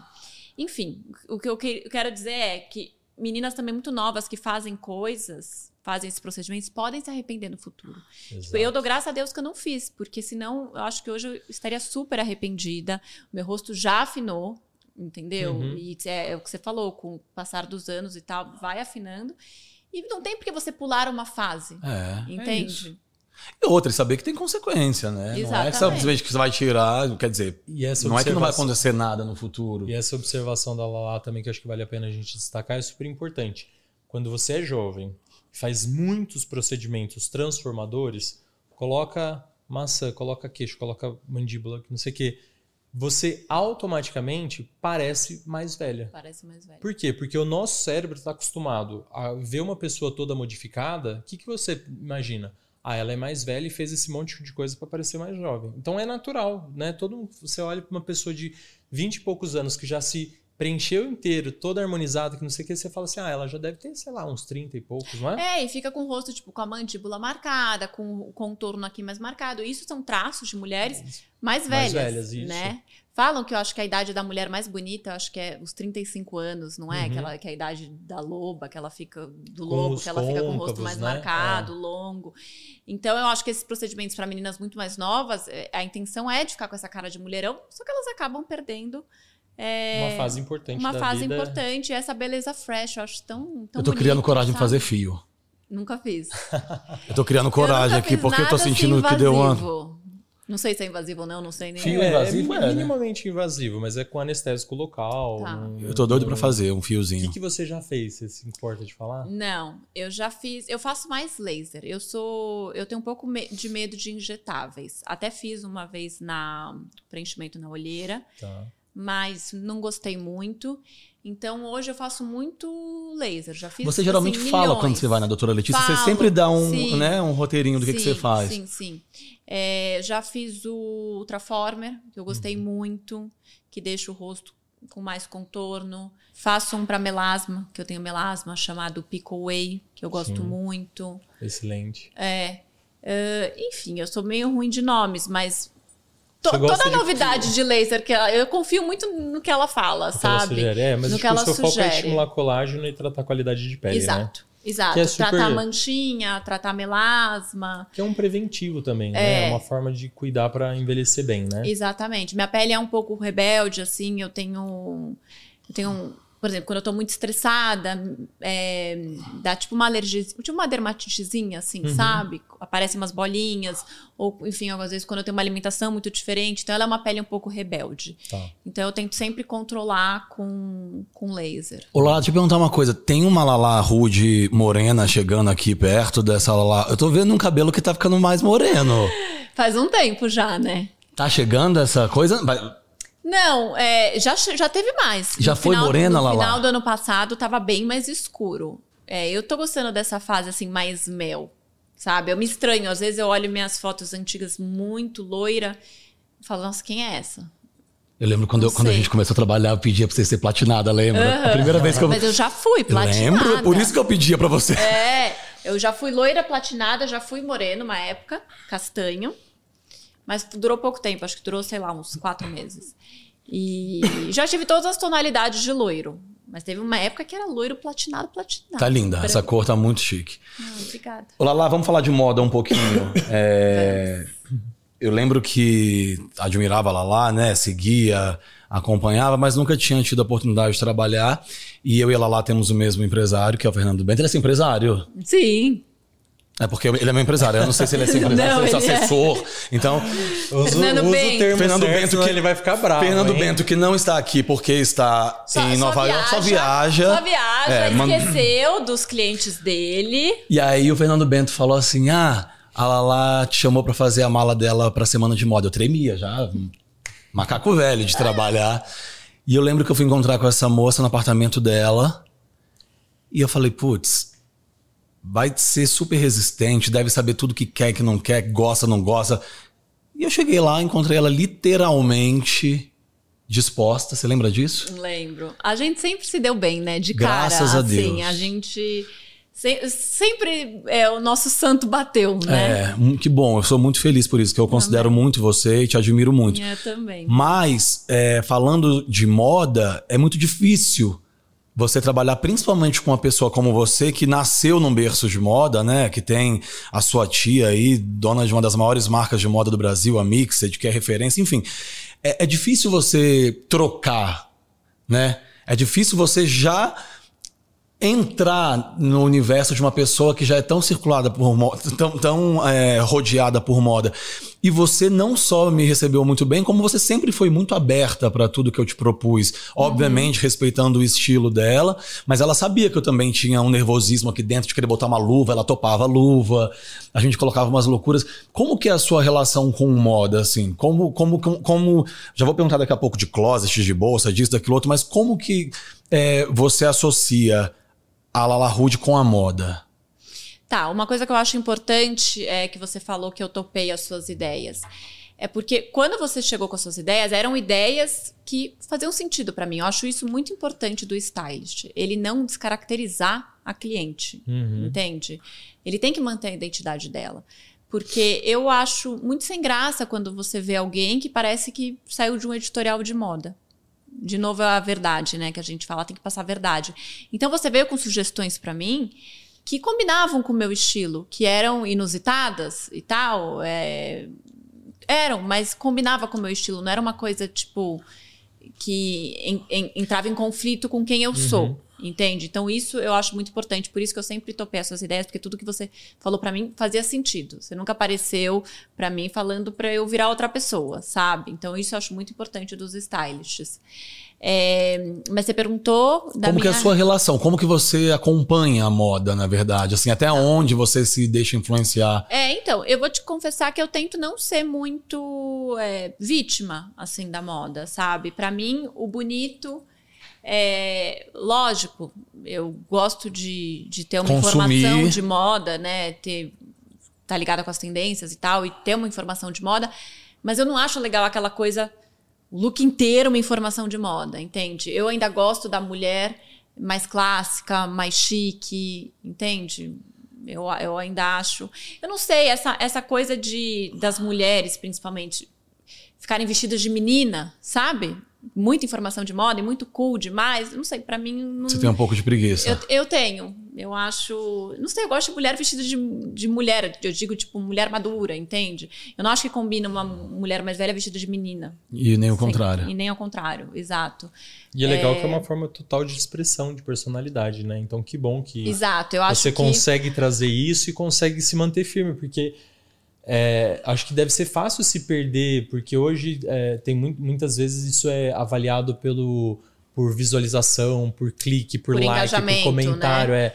E aí realmente você vê que tem, tem pessoas dessa área que se perdem e viram ah, Vira tem- uma, um- uma coisa caricata, né? É, uma exato. fantasia. Então, é, é, isso que eu não é um acho legal. cabide para marca e não realmente uma personalidade que foi pensado, É, né? eu acho que a moda tá aí pra te ajudar, te deixar moderna, te embelezar, mas não te fantasiar, você entende? Não você virar um personagem. Eu não, eu não acho isso legal, eu não acho isso bonito, eu não acho isso chique. Não, não, aco- não traz pra sua vida. Não, então, é, assim, a minha relação com a moda é acompanhar a moda. Eu sempre tento trazer uma informação de moda pro meu look, mas nunca perdendo a minha identidade. E eu acho isso. Eu acho que a maneira que você se veste é a maneira que você se expressa. Então, eu não sei, eu sou. Eu hoje tenho 32 anos, tenho a minha empresa. Eu não quero. O meu modo de me expressar não é igual uma menina, entende? Usando essas coisas muito cools e tal. Não sei, o. Não sei, eu, não, eu tenho meu estilo. Eu acho que isso assim. tem a ver com personalidade também. É. Você tá falando de você. Sim, né? Tem mulheres que se sentem super bem fantasiadas. É. Desde que elas carreguem com verdade, é válido, eu acho. O Sim. que eu acho que é válido é, a sua, é o seu conselho pra blogueira que você deu lá atrás. Quando vai contra a sua verdade. É. Entendeu? Então, quando não fica natural. É. Sim. Tá, por exemplo, a gente vai dar um exemplo aqui da Sabrina. Sabrina, que você vestiu ela há anos. É, ela tem licença poética. Tudo que aquela mulher veste, entende? Ela carrega. É, é diferente. Então, eu acho que vai, vai muito da pessoa carregar. Sabrina, o que você coloca nela, aquela mulher carrega. É, então, eu acho que tem mulheres e mulheres. Eu tô aqui generalizando. Claro. que tem as suas exceções. Tem a fases da vida Juliana também. Paz. Tem fases da vida. É igual, é. entende? É, então, eu acho Tem que... mulher que se veste pra parar o baile. Tem mulher que se veste pra curtir o baile. Exato. Né? Tem mulher que se veste pra se sentir bem, tem mulher que Exato. se veste que- pra fazer uma foto e ir embora, É. rodeada de todo o staff. Quer dizer, é, é, é diferente, mas É, eu não digo nem que é uma crítica, tá? Mas assim, a minha nenhum. maneira de pensar é que não fica bonito, não fica chique quando as pessoas percebem que é uma fantasia. Aham. Entende? Por exemplo, tem muitas roupas que você veste na Juliana e que a Sabrina veste que, se colocadas em mim, vai parecer uma fantasia. Então eu não acho que fica bonito, entende? Agora, elas carregam. Eu acho que isso varia muito. e você Até tem uma coisa. Você conta uma história, né? Então não é do- de uma hora para outra que você vai aparecer de uma outra forma. Exatamente. Você tem que ir é uma construindo construção de aquilo, as pessoas já estão esperando algo, né? É, e, e ao longo da sua vida, quer dizer, no começo da nossa conversa, você falou que com 9 anos de idade você já queria usar um tamanco. Quer dizer, você, você vai construindo o seu gosto, né? Então você tem que saber que a moda tá aí pra é, trabalhar a seu favor. O que, que eu tô dizendo? Se você vai usar uma roupa só porque ela tá na moda, porque ela é chique ou porque ela é cara, e essa roupa tá te incomodando, como é que você vai conseguir Não carrega. ser né? verdadeiro, legal, é, interagir? Não. Então, assim, é, e você tem uma coisa de. Você tem essa marca do seu estilo que é, é muito, é, para mim, relacionada com a sua elegância. Você não é uma mulher que. Eu não lembro, assim, das vezes que a gente. Você nunca apelou pra mega decotes, roupas muito curtas. Eu acho que até porque você não. Não, é você, sinto né? confortável. Eu acho que isso é importante, né? A pessoa precisa se sentir confortável. Eu não me sinto confortável com um super decote. Entendeu? Eu sou. Não teria por que usar, É, né? né? Eu não, eu não me sinto bem, entende? Eu fico preocupada e então eu acho que tem pessoas que se sentem maravilhosas e carregam. É isso. Eu acho que é muito importante o carregar. Ô, Lalazita, me conta aqui uma coisa. É, eu sei, né, gente, que eu já fui lá, mas você tem um dos closets mais absurdos do país. Você tem noção de quantas peças tem nele? Não. Não. Mas você, e você faz muita. Você circula muito, né? Sim. Você Sim. faz muita doação, você faz lojinha. Faço, faço, faço. Assim, eu, eu, eu tenho uma regra que a minha mãe me ensinou, que não entra cabide novo. Ah, maravilha. Entendeu? Então, é, entrou roupa nova, tem que sair velha, sabe? Porque senão é isso, a gente nem vê o que a gente tem, sabe? E, e de né? seis em seis meses eu também tento fazer uma limpeza. Coisas que eu não usei por mais de seis meses, eu Você ganha muita coisa, Lala?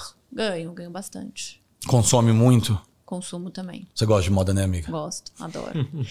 Mas meu ponto, Referência, né, o meu gente? ponto fraco mesmo é bolsa e sapato. É onde você mais investe. É onde eu mais invisto. E existe algum tipo de planejamento, assim, de tipo, ah, eu tenho um, um- eu posso gastar até tanto, eu, você, você se planeja em relação a isso, ou tem mês que você vai mais, aí no outro você equilibra, como é que é? Tem muito isso. Meses, uma viagem, por exemplo, eu vou mais, depois equilibro. Vai. Você se segura às vezes, Lala? Sempre, né? Me seguro muito. Ai, gente. Você sente culpa? Ou não? É pra, mais prazer que Sinto. culpa? Não, eu culpinha? sinto um pouco de culpa, sim. Quando eu vejo que eu exagerei. Quando chega a fatura do que eu falo, "Ei, Mas você não é, né, surtada? Não, não, não sou surtada. Não, não sou surtada. Até algumas vezes, né? Depois dessa vez que a gente fez essa mala, acho que eu fiz umas outras vezes com você também. Já tive. Você usa a mesma coisa várias vezes, você não tem problema com Várias, isso. gente. Roupa, imagina, não é E deixar isso descartável. claro, né, Lala? O povo Não, até hoje amor de pergunta. Deus. Gente, eu repito muito. As pessoas falam às vezes pra mim: você não repete roupa? Não é isso. É porque se eu já postei uma roupa, eu não vou lá postar o mesmo look de novo. precisa, entende? né? Não precisa. Mas até porque eu tenho diferentes turmas de amigos, enfim, diferentes lugares. Óbvio que eu repito roupa. É, até porque, gente, é, é isso, né? Você investe numa roupa boa, numa roupa de qualidade, pra ela durar. Durar. É né? isso. Roupa não é descartável. Então, eu repito muita roupa. E usar de várias tipo, essa é formas. minha calça aqui, por exemplo, eu não sei quantas vezes eu já usei. Você sabe que eu tô indo fazer Ela- uma viagem agora com uma amiga e eu arrumei a, a. Tô fazendo a mala com ela, né? E a gente tá fazendo uma mala de semana de moda quase que 100% de coisas upcycling, antigas. de coisas que ela já usou, que a gente vai mostrar de uma outra forma. Primeiro, porque ela tá 10 anos é, mais madura, Pode falar mais velho. mais gente. velha. Não tem problema falar velho. Eu né? tô 10 anos mais velho, com outra cabeça. A, a- a- a forma que a gente vai ver a roupa é diferente. Mas por quê? Porque são roupas boas, que valeram o Sim. investimento 10 anos atrás, de marcas muito boas. Então, eu acho que esse paralelo, que muitas vezes é questionado do fast food, fashion, Fast fashion. do fast fashion, é uma coisa que tem que ser levada em consideração. Porque, é, é, às vezes, vale a pena você investir. Ai, eu não sei, eu acho chique repetir roupa. é, mu é muito chique. Eu acho- É muito chique. Eu nunca Eu esqueço. acho que mostra que você é consciente, entendeu? É, enfim. Você E não é repetir. escolher, né? E, você, e mostra que você entende, você, você repetir a roupa de, disso que você falou, de diferente, tem várias maneiras Várias de usar, maneiras. né? Eu, tô, eu, tô, eu falei dessa calça porque o Bruno, meu marido, falou pra mim, de novo essa calça vai sair andando sozinha. Porque é uma calça que eu uso muito. E é uma calça de látex. É, né? uma é uma calça calça. difícil. É. É não é calça que, que tipo, ah, é uma calça jeans que você usa mil vezes e passa desapercebida. Não, é uma calça que você chega, todo Chegando. mundo olha e fala, de novo, você vai fazer com essa calça? Porque é uma calça que eu amo. E, e pesca é isso, você usa de diferentes maneiras. Eu acho que isso também é a moda. Você repetir a mesma peça de maneiras diferentes. Mas nem só né? peças assim, tipo coringas, tipo essa calça, por exemplo, vestidos de casamento, gente. Imagina, a quantidade de casamentos que eu tenho esse ano, se eu não for repetir um vestido, É, vou mudou- trabalhar não, só pra comprar vestido de Mudou o casamento. cabelo, mudou a maquiagem, mudou a roupa inteira. Exatamente. E você tá falando, dando um belo exemplo aqui de uma calça de látex preta, que não é, não é um vestidinho preto, não é um blazer preto, não é uma calça jeans. Repetir calça jeans, ah, eu repito calça Não, jeans. repetir Não. blazer. Não, É. é. uma, eu tô falando de uma peça-chave. Eu né? lembro de uma, peça matéria da Anna Wintour, justamente muitos anos atrás, falando que repetir look é chique. A Anna Wintour, na primeira fila de seis desfiles, sete, com o mesmo vestido floral É. da Prada. Cada hora com um casaco diferente, cada hora com óculos diferente, cada hora com um cinto diferente. Isso e é o mesmo moda. vestido. Porra, É. isso é moda. Isso faz valer a moda, né? Sim. Que dura, que vai ficar pra sua filha, pra sua neta, pra sua avó. Então, por que investir? Por esse motivo. Isso mesmo. Olá, vamos falar de um pouco de futuro, de legado. É, O que, que a gente pode esperar? É, a gente já falou um pouquinho da La Belle Rouge, mas eu quero saber de Lala. La O Rouge que- Belle. La Rouge La Belle. Por que, que eu tô Por que você invertendo, hein? causa da música? Lá Belle você quer falar lá Belle É, tô, desculpa, La, La Rouge Belle. O que, que É porque, esperar? calma, ela Rouge foi. Eu quis fazer uma conexão. É, tipo, por que, que é La Rouge? eu, eu, eu não queria colocar meu nome na marca, mas eu queria um nome que lembrasse. Ah, o Rouge então, é um trocadilho pro Rude? É. Mas o correto é La Belle Rouge mesmo. É que eu que fiz esse La Esse- Rouge essa, Belle. essa inversão. É, eu que fiz essa inversão pra casar com. O correto que você fala La em Rouge, francês. é. Seria La Belle Rouge. Sim. Ah, então você tá falando. Ele tá falando o- certo. Ele tava. É, O errada meu sou profundo eu. conhecimento, só que não de francês. Mas o que, que a gente pode esperar Chiquérrimo. da Lala? É, quais são os planos? Pode falar de pessoa física e de, de, de CNPJ também. Tá. Bom, de CNPJ eu falei já, né, que eu é, quero agora, ano que vem, expandir a La Rouge para as principais capitais. Hoje eu me divido muito entre La Rouge e entre Lala Influenciadora. Lala Influenciadora é isso. Tá indo, tá, tá, indo. tá indo. É o que eu falei. Hoje eu, eu escolhi poucos parceiros para trabalhar comigo, que são marcas que eu realmente consumo, que eu gosto, que eu uso, que fazem parte do meu dia a dia, porque, enfim, é bom para eles, para mim é mais fácil, porque faz parte da minha realidade. Então, continuar do jeito que está. E vida pessoal é isso, né? Casei recentemente, faz seis meses. Com um príncipe. Um pergu- príncipe maravilhoso. A pergunta que toda recém-casada ouve que Já é. Tem, tem Vai, vai vai animar ter logo? filho? Vai, as pessoas vão pra mim, e aí, é vai super animar chato, mas logo? é tio do É um Natal, clichê. Isso, É um clichê. é um Gente, clichê. Casou, era é o assim, segundo dia. É assim, você namora, e aí, quando você vai casar? Aí você casa. Daí você casa, e aí, quando é que você vai ter filho? Daí, depois que você tem o primeiro, Não, namora noivar. É. Noivar é, É. casar. Mas vai ter É. só um? mas só um? É Daí se você tem dois cobrança. meninos, e a menininha não vai tentar? Você tem, essa, você, você tem essa pressão? Essa, você tem essa coisa? Se eu tenho essa coisa Você tem uma família cheia de criança, né? Tenho.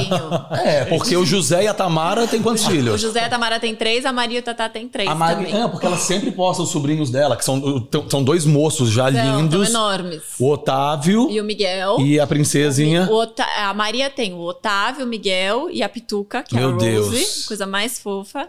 E a Tamara tem a Sophie, Que é uma moça. princesa. Eu amo as fotos de o família, Antônio gente. Henrique. É, é a grande lindas. família. Eu amo. É. É. É, eu tenho, sim, muita vontade de ser mãe. Quem sabe ano que vem? Ô, ô, Lala, sabe o que sei, eu amo? vamos ver. Sabe- Não, não tenho essa pressão também. Ô, Lala, sabe o que eu amo? É aquelas 73 questões da Vogue. Ah, Eles vão fazer com a Kendall Jenner, né? É. E aí eles fazem assim pra ela, pergunta. É, é, ah, a co- a maior felicidade dos últimos tempos. É, como que ela... Aí ela fala assim, é, ter sido tia.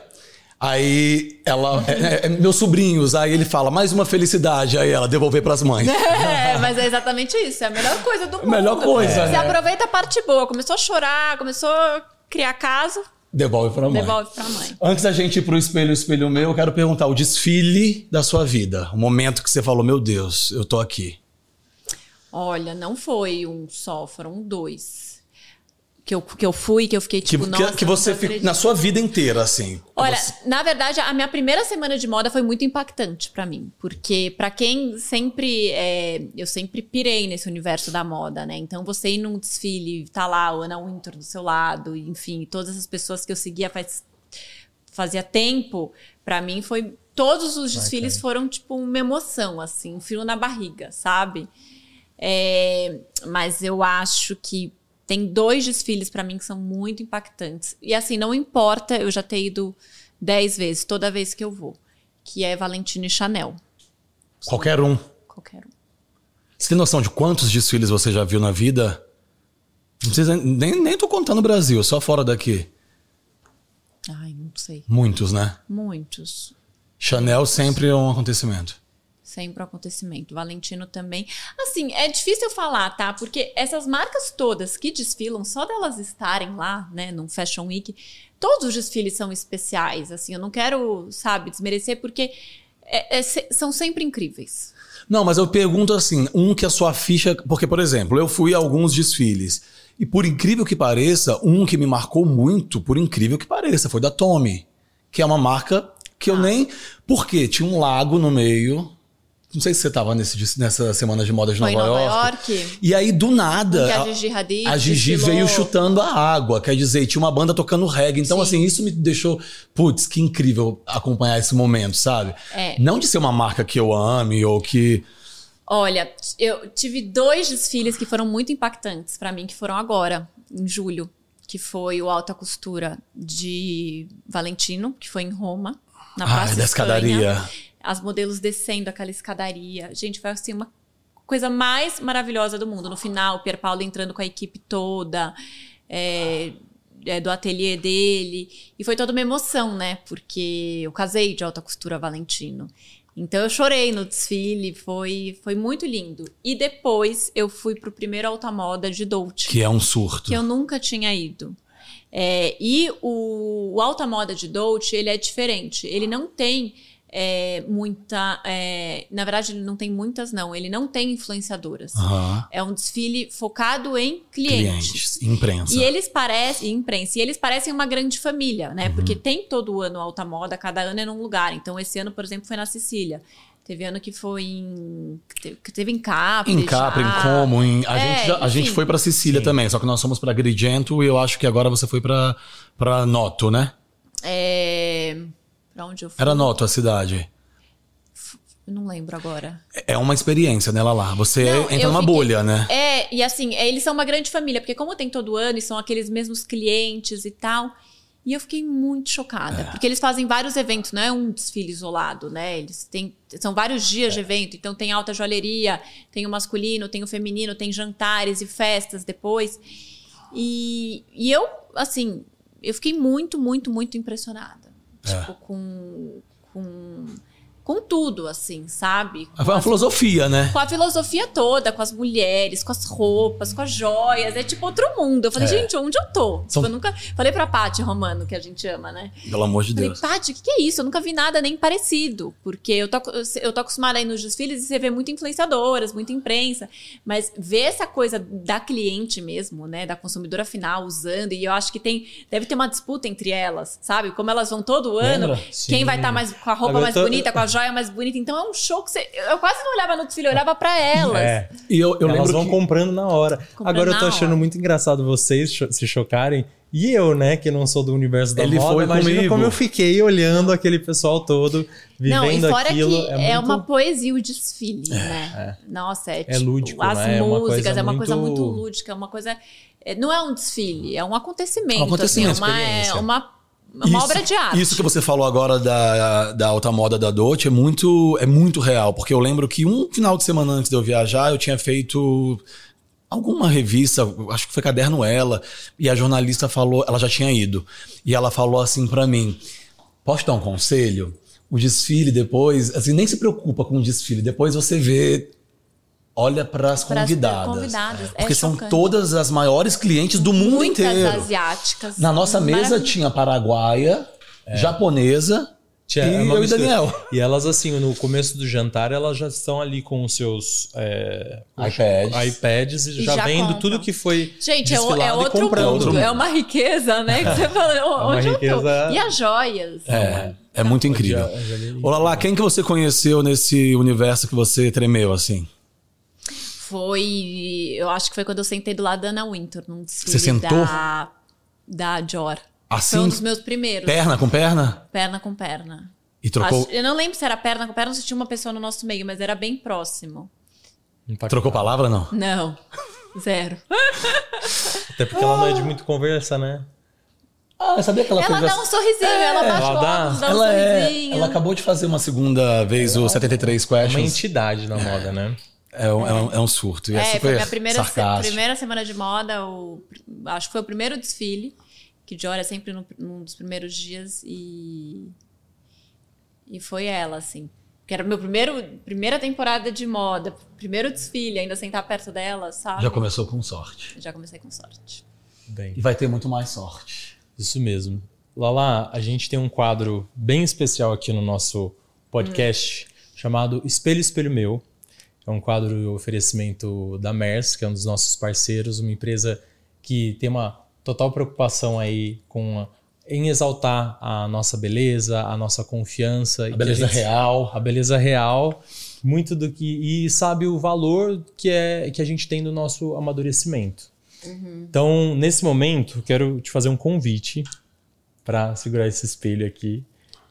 E a minha pergunta é: diante desse espelho, quem você vê hoje? Quem é essa Lala refletida? O que, que você aprendeu com os anos? O que, que o passar dos anos vem trazendo e te ajudando a construir? Tá, eu acho que assim, é, eu tô. Eu tô em constante evolução, assim, sabe? É, eu hoje me acho mais segura, mais madura. É, eu aprendi a. Eu acho que assim, o seu pior inimigo é a sua cabeça, né? É, eu sempre tive muito isso pra mim. A- a- é, eu sempre fui muito autocrítica, sabe? Eu sempre me cobrava muito, eu mesma. É, e eu aprendi muito a, a isso, a ser, ser mais boazinha comigo, sabe? Me entender mais, entender os meus limites, não me cobrar, tipo, ah, então é isso que eu falei, se eu não gosto de me expor tanto, eu vou respeitar e não vou fazer isso. Entende? Pra mim hoje nada mais importante que a minha saúde emocional, né? A gente está em Mental, né? setembro ainda, né? É, acho que é um momento importante para falar sobre isso. Eu acho que nada mais importante do que você se cuidar, do que você cuidar da sua saúde mental. É, é importante você ter um tempo para você, sua vida pessoal, sua família. Então, eu, eu aprendi a lidar com isso, porque às vezes eu me cobrava muito. Ai, não, eu tenho que fazer isso, tenho que fazer aquilo, tenho que estar não sei aonde, senão vão, não vão me ver, não sei o quê. nananã. Hoje não, eu, eu, eu sou bem resolvida com isso, sabe? É, eu aprendi a respeitar o- os meus limites. Então, a- acho que é isso. Assim, eu. É, eu acho que a gente está sempre né, em constante evolução, Sim, tentando melhorar. Então, eu sempre tento ser a melhor versão de mim. e Eu acho que cada ano a gente vai aprendendo mais. Então, hoje eu me sinto muito melhor do que quando eu tinha 25 anos. Eu me sinto mais- muito mais bem resolvida, muito mais segura. É, acho que é isso. E essa é a grande vantagem do amadurecimento, né? É, exatamente. E mais linda, você acha, não?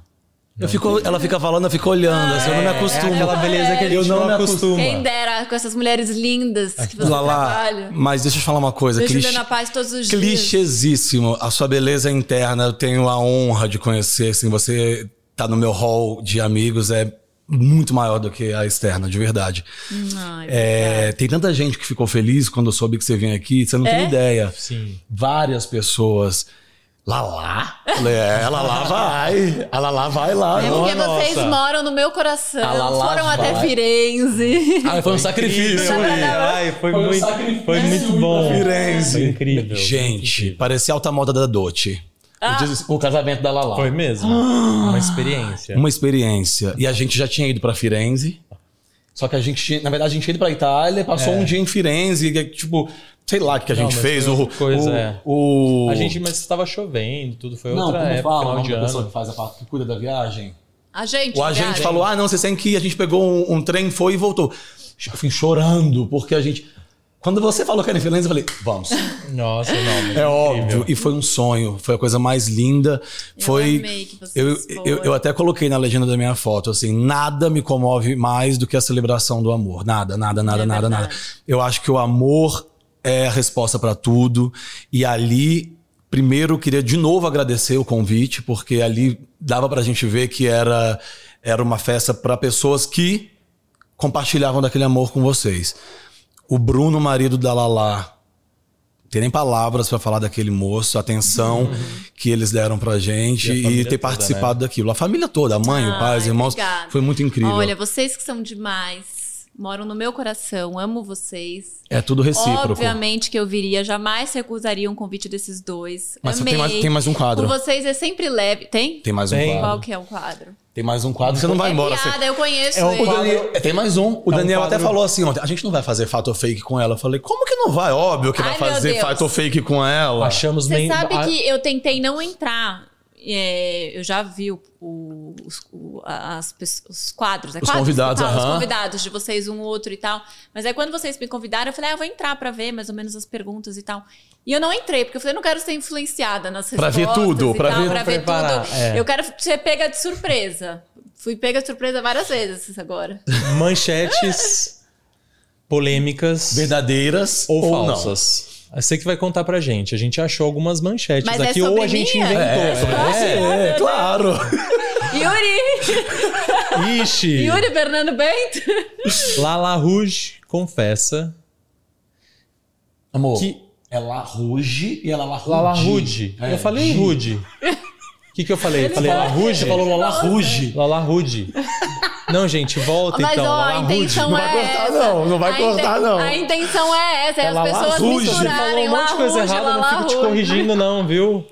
gente, é isso então, tá? Lala Rude confessa que não aguenta ver uma espinha e acaba espremendo. Verdade verdadeiríssima. É fato. Não acredito. É fato. É, é triste, é triste. A doutora Letícia quer me matar, mas é, é fato, gente.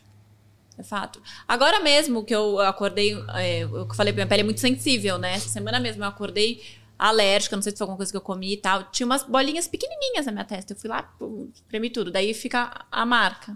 É, a doutora pode. Letícia que lute para tirar É com isso mesmo. Eu falo a mesma coisa. eu também não, eu também não aguento não. E os maquiadores não, que lutem para cobrir. E pra Só que tem vezes que não tem. Hoje o Marinho tava lá em casa, eu falei, Marinho, você que lute. Só que nem tem como, porque fica aquele altinho, Fica assim, altinho, sabe? É. A dica é, Usa uma pomadinha anti-inflamatória e ao invés de espremer ou não coloque secativo. Dica de dermato. Mas deixa não eu dar uma. Coloca deixa... secativo? Não coloca secativo, porque o secativo tem ácido salicílico, ele irrita mais. Então, quando você tem uma acne inflamada, a acne, né, aquela espinha é uma inflamação, por isso que fica vermelha. Então, se você coloca uma pomada com anti-inflamatório, é, com corticoide geralmente, do dia para noite ou até um adesivo, melhora. De progenta, por exemplo. Isso. Ou um, um, só, só nem precisa nem do antibiótico, porque a de progenta tem a gentamicina com antibiótico. Muitas vezes só o anti-inflamatório já vai resolver. Um adesivo com anti-inflamatório, você coloca do dia para noite, no outro dia já não tem mais é. nada. Aí você não espreme, Essa... não vai dar marca. É. E é. quando você desinflama, você diminui o risco de deixar mancha. Quando você inflama mais, que é cutucando ou colocando o salicílico, quem tem tendência a mancha, mancha mais. Essa é a dica do Daniel e a minha dica é toma um banho bem quente e espreme. Deixa o vapor, pega o papelzinho. Eu vou eu começar a dar dica de moda aqui. Eu não aguento. a dica de moda aqui. Imagina. Não, Vai gente, para sua. Segunda, segunda notícia. Lala Ruge. Rude. Morre de ciúme de suas roupas e não empresta nada para suas amigas. Mentira. É Você pra falar a verdade? Fato ou fake? Não. Fake. Você empresta tudo? Fake. Tudo. Minhas amigas sabem, tudo. Você é desapegadérrima? Desapegadérrima. Tudo. O telefone tudo. vai tocar depois Você pega emprestado também, não? Não, mas calma. Nossa, eu, tenho, eu, tenho, uma lista de amigas. De quatro amigas. Atenção. Não, não, não, tem umas dez. Tem umas dez. Você empresta numa boa, Lala? Numa boa. Numa boa. E acho ótimo quando elas me pedem, daí. E você pega quando eu pego também? delas, eu ah. acho. Você pega também? Já peguei. Já peguei. Então, dois fatos. Mas, assim, ah, não, não, um fato e um fake. Mas eu empresto mais do que eu pego. Empresto super de boa, assim. Sou zero apegada. Sou zero apegada. Hoje, por exemplo, para eu comprar uma bolsa, ou eu dou. Ou eu dou uma, ou eu vendo uma, entendeu? Aquilo que eu falei de não entrar coisa nova sem tirar e tal. Então, eu não, eu acumular, não sou apegada com, com acumular, bens materiais. Não. Maravilha. Não. Muito bom. Muito bem. Lala Rude. Agora eu vou rir sempre, tá? Já foi embora de um evento por ter outra pessoa com o mesmo vestido que o seu. Fake. Acho isso é a maior besteira Cafonalha. do mundo. Mas já aconteceu? Não, nunca. Não, não, não, não. Já aconteceu de ter alguém com a mesma roupa? Uma coisa muito icônica, assim? Não, Não, né? não. Tem gente que você sabe que já deixou de entrar em festa, né? Por causa de. Ai, gente, mas eu acho isso uma besteira. Inclusive, agora eu tenho o casamento da Matranquese é, quando é novembro. E eu vou usar um vestido que uma amiga minha, é, que é super famosa, usou recentemente. E eu já tinha comprado o vestido e ela usou. Você acha o quê? Que eu não vou usar o vestido porque ela já usou? Bobeira, Gente, né? isso não tem o menor cabimento. Eu Nossa. acho isso muita insegurança, Fala, por muita favor, besteira. sobre isso. A própria Tamara tava igual uma convidada lá no, no meu casamento e tirou foto. No baile de máscara risada. também. É, no, ba é... No baile de máscara, acho que era a Nativosa e a, a Natasha Pinheiro, não era? Isso, isso. E, gente. É, Olá lá, fala é sobre isso, por pelo amor- favor. Porque virou, virou uma tendência dessa coisa de alguém já ter usado e você não poder usar. Quem vestiu melhor. Isso é muito chato. Pois é, gente. e daí é, rola aquela coisa, ah, você pegou emprestado de fulana? Tipo, gente, primeiro que, e se eu tiver, pe- e se eu tiver é pegado, problema, né? eu- e se eu tiver pegado emprestado? E segundo que, tipo, isso não é pergunta que se faça, entendeu? Igual eu dei esse exemplo, uma amiga minha usou um vestido recentemente, que é o mesmo vestido que eu vou usar no casamento da Matranquese, que eu já tinha comprado.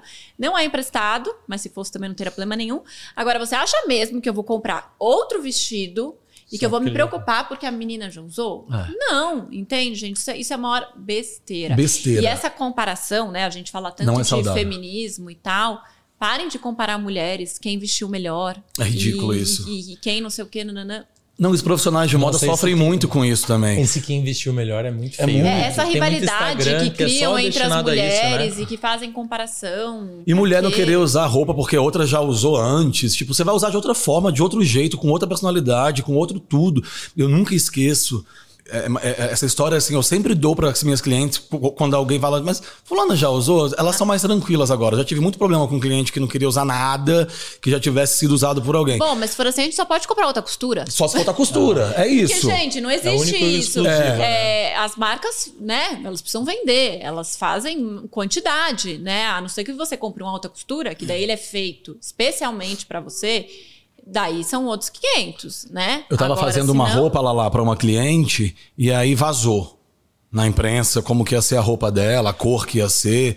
Supostamente alguém do ateliê do estilista tinha falado. E ela chegou brava. E aí ele olhava pra cara dela, ela falando: Alguém daqui falou porque saiu em tal lugar. nananã."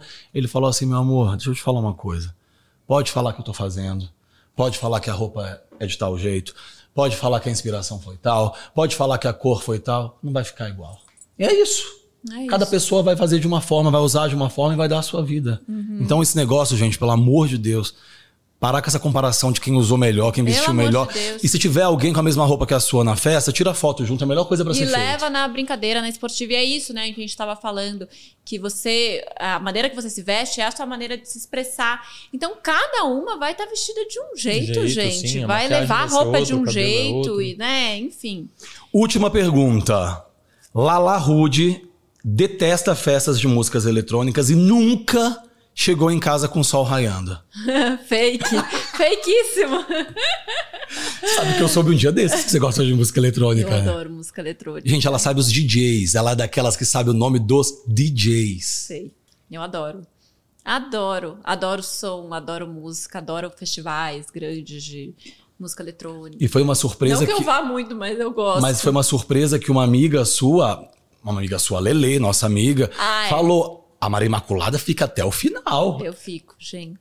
Inimiga do fim. Você é baladeira, o Bruno também é. Ele é. Assim, é. Ele. Ele. Não, os dois são. Ele é um pouco menos do que eu. Eu gosto mais. Mas ele te ainda. acompanha quando você Me quer. acompanha, Legal super. isso, viu, Lala? Quando Super. o, o Porque ele companheiro não- acompanha. Ele não é tão fã de música eletrônica. Entendeu? Mas ele acompanha. Você também não? Não acompanha. Não Claro que acompanha. eu acompanho. Tem que Não, acompanhar. não, mas eu sou louco. Acompanha porque a gente não, sai. Eu sou louco pra mas sair. Eu sou inimigo do. Ai, gente, o Ian. É, uma- é um, é um- Eu pego o violino. Lala, eu quero Pro muito. Eu, drama. eu- eu adoro sair pra dançar, a gente não sai. Ai, que. Ai, olha, a amo. gente. Eu amo sair quem pra vê pensa que ele, dançar. que ele não sai pra dançar. Lá, lá, não acredito. Nele, Lala. Não, a gente, sai, a gente foi no seu casamento, a gente foi dançar. Com o David Guetta! Para! A gente- seu casamento é ótimo. Então, mas ele, do jeito que ele fala, dá a impressão que você não sai há, há milênios. Ô, Lala, e tem uma Lala sertaneja também, não tem? Olha, eu sou bem eclética no, no, no gosto musical. Assim, vai de tudo. No meu Spotify vai desde sertanejo até música. Eu acho que eu andei com você no carro um dia, tava tocando Marília Mendonça, pode ser? Amo, amo. amo até eu hoje. falei para vocês que ia ser uma caixa de surpresas, que essa menina é de uma é, é, é riqueza de informação, de conteúdo para trocar com a gente. E assim foi. Quanto tempo a gente ficou conversando? Quase duas horas.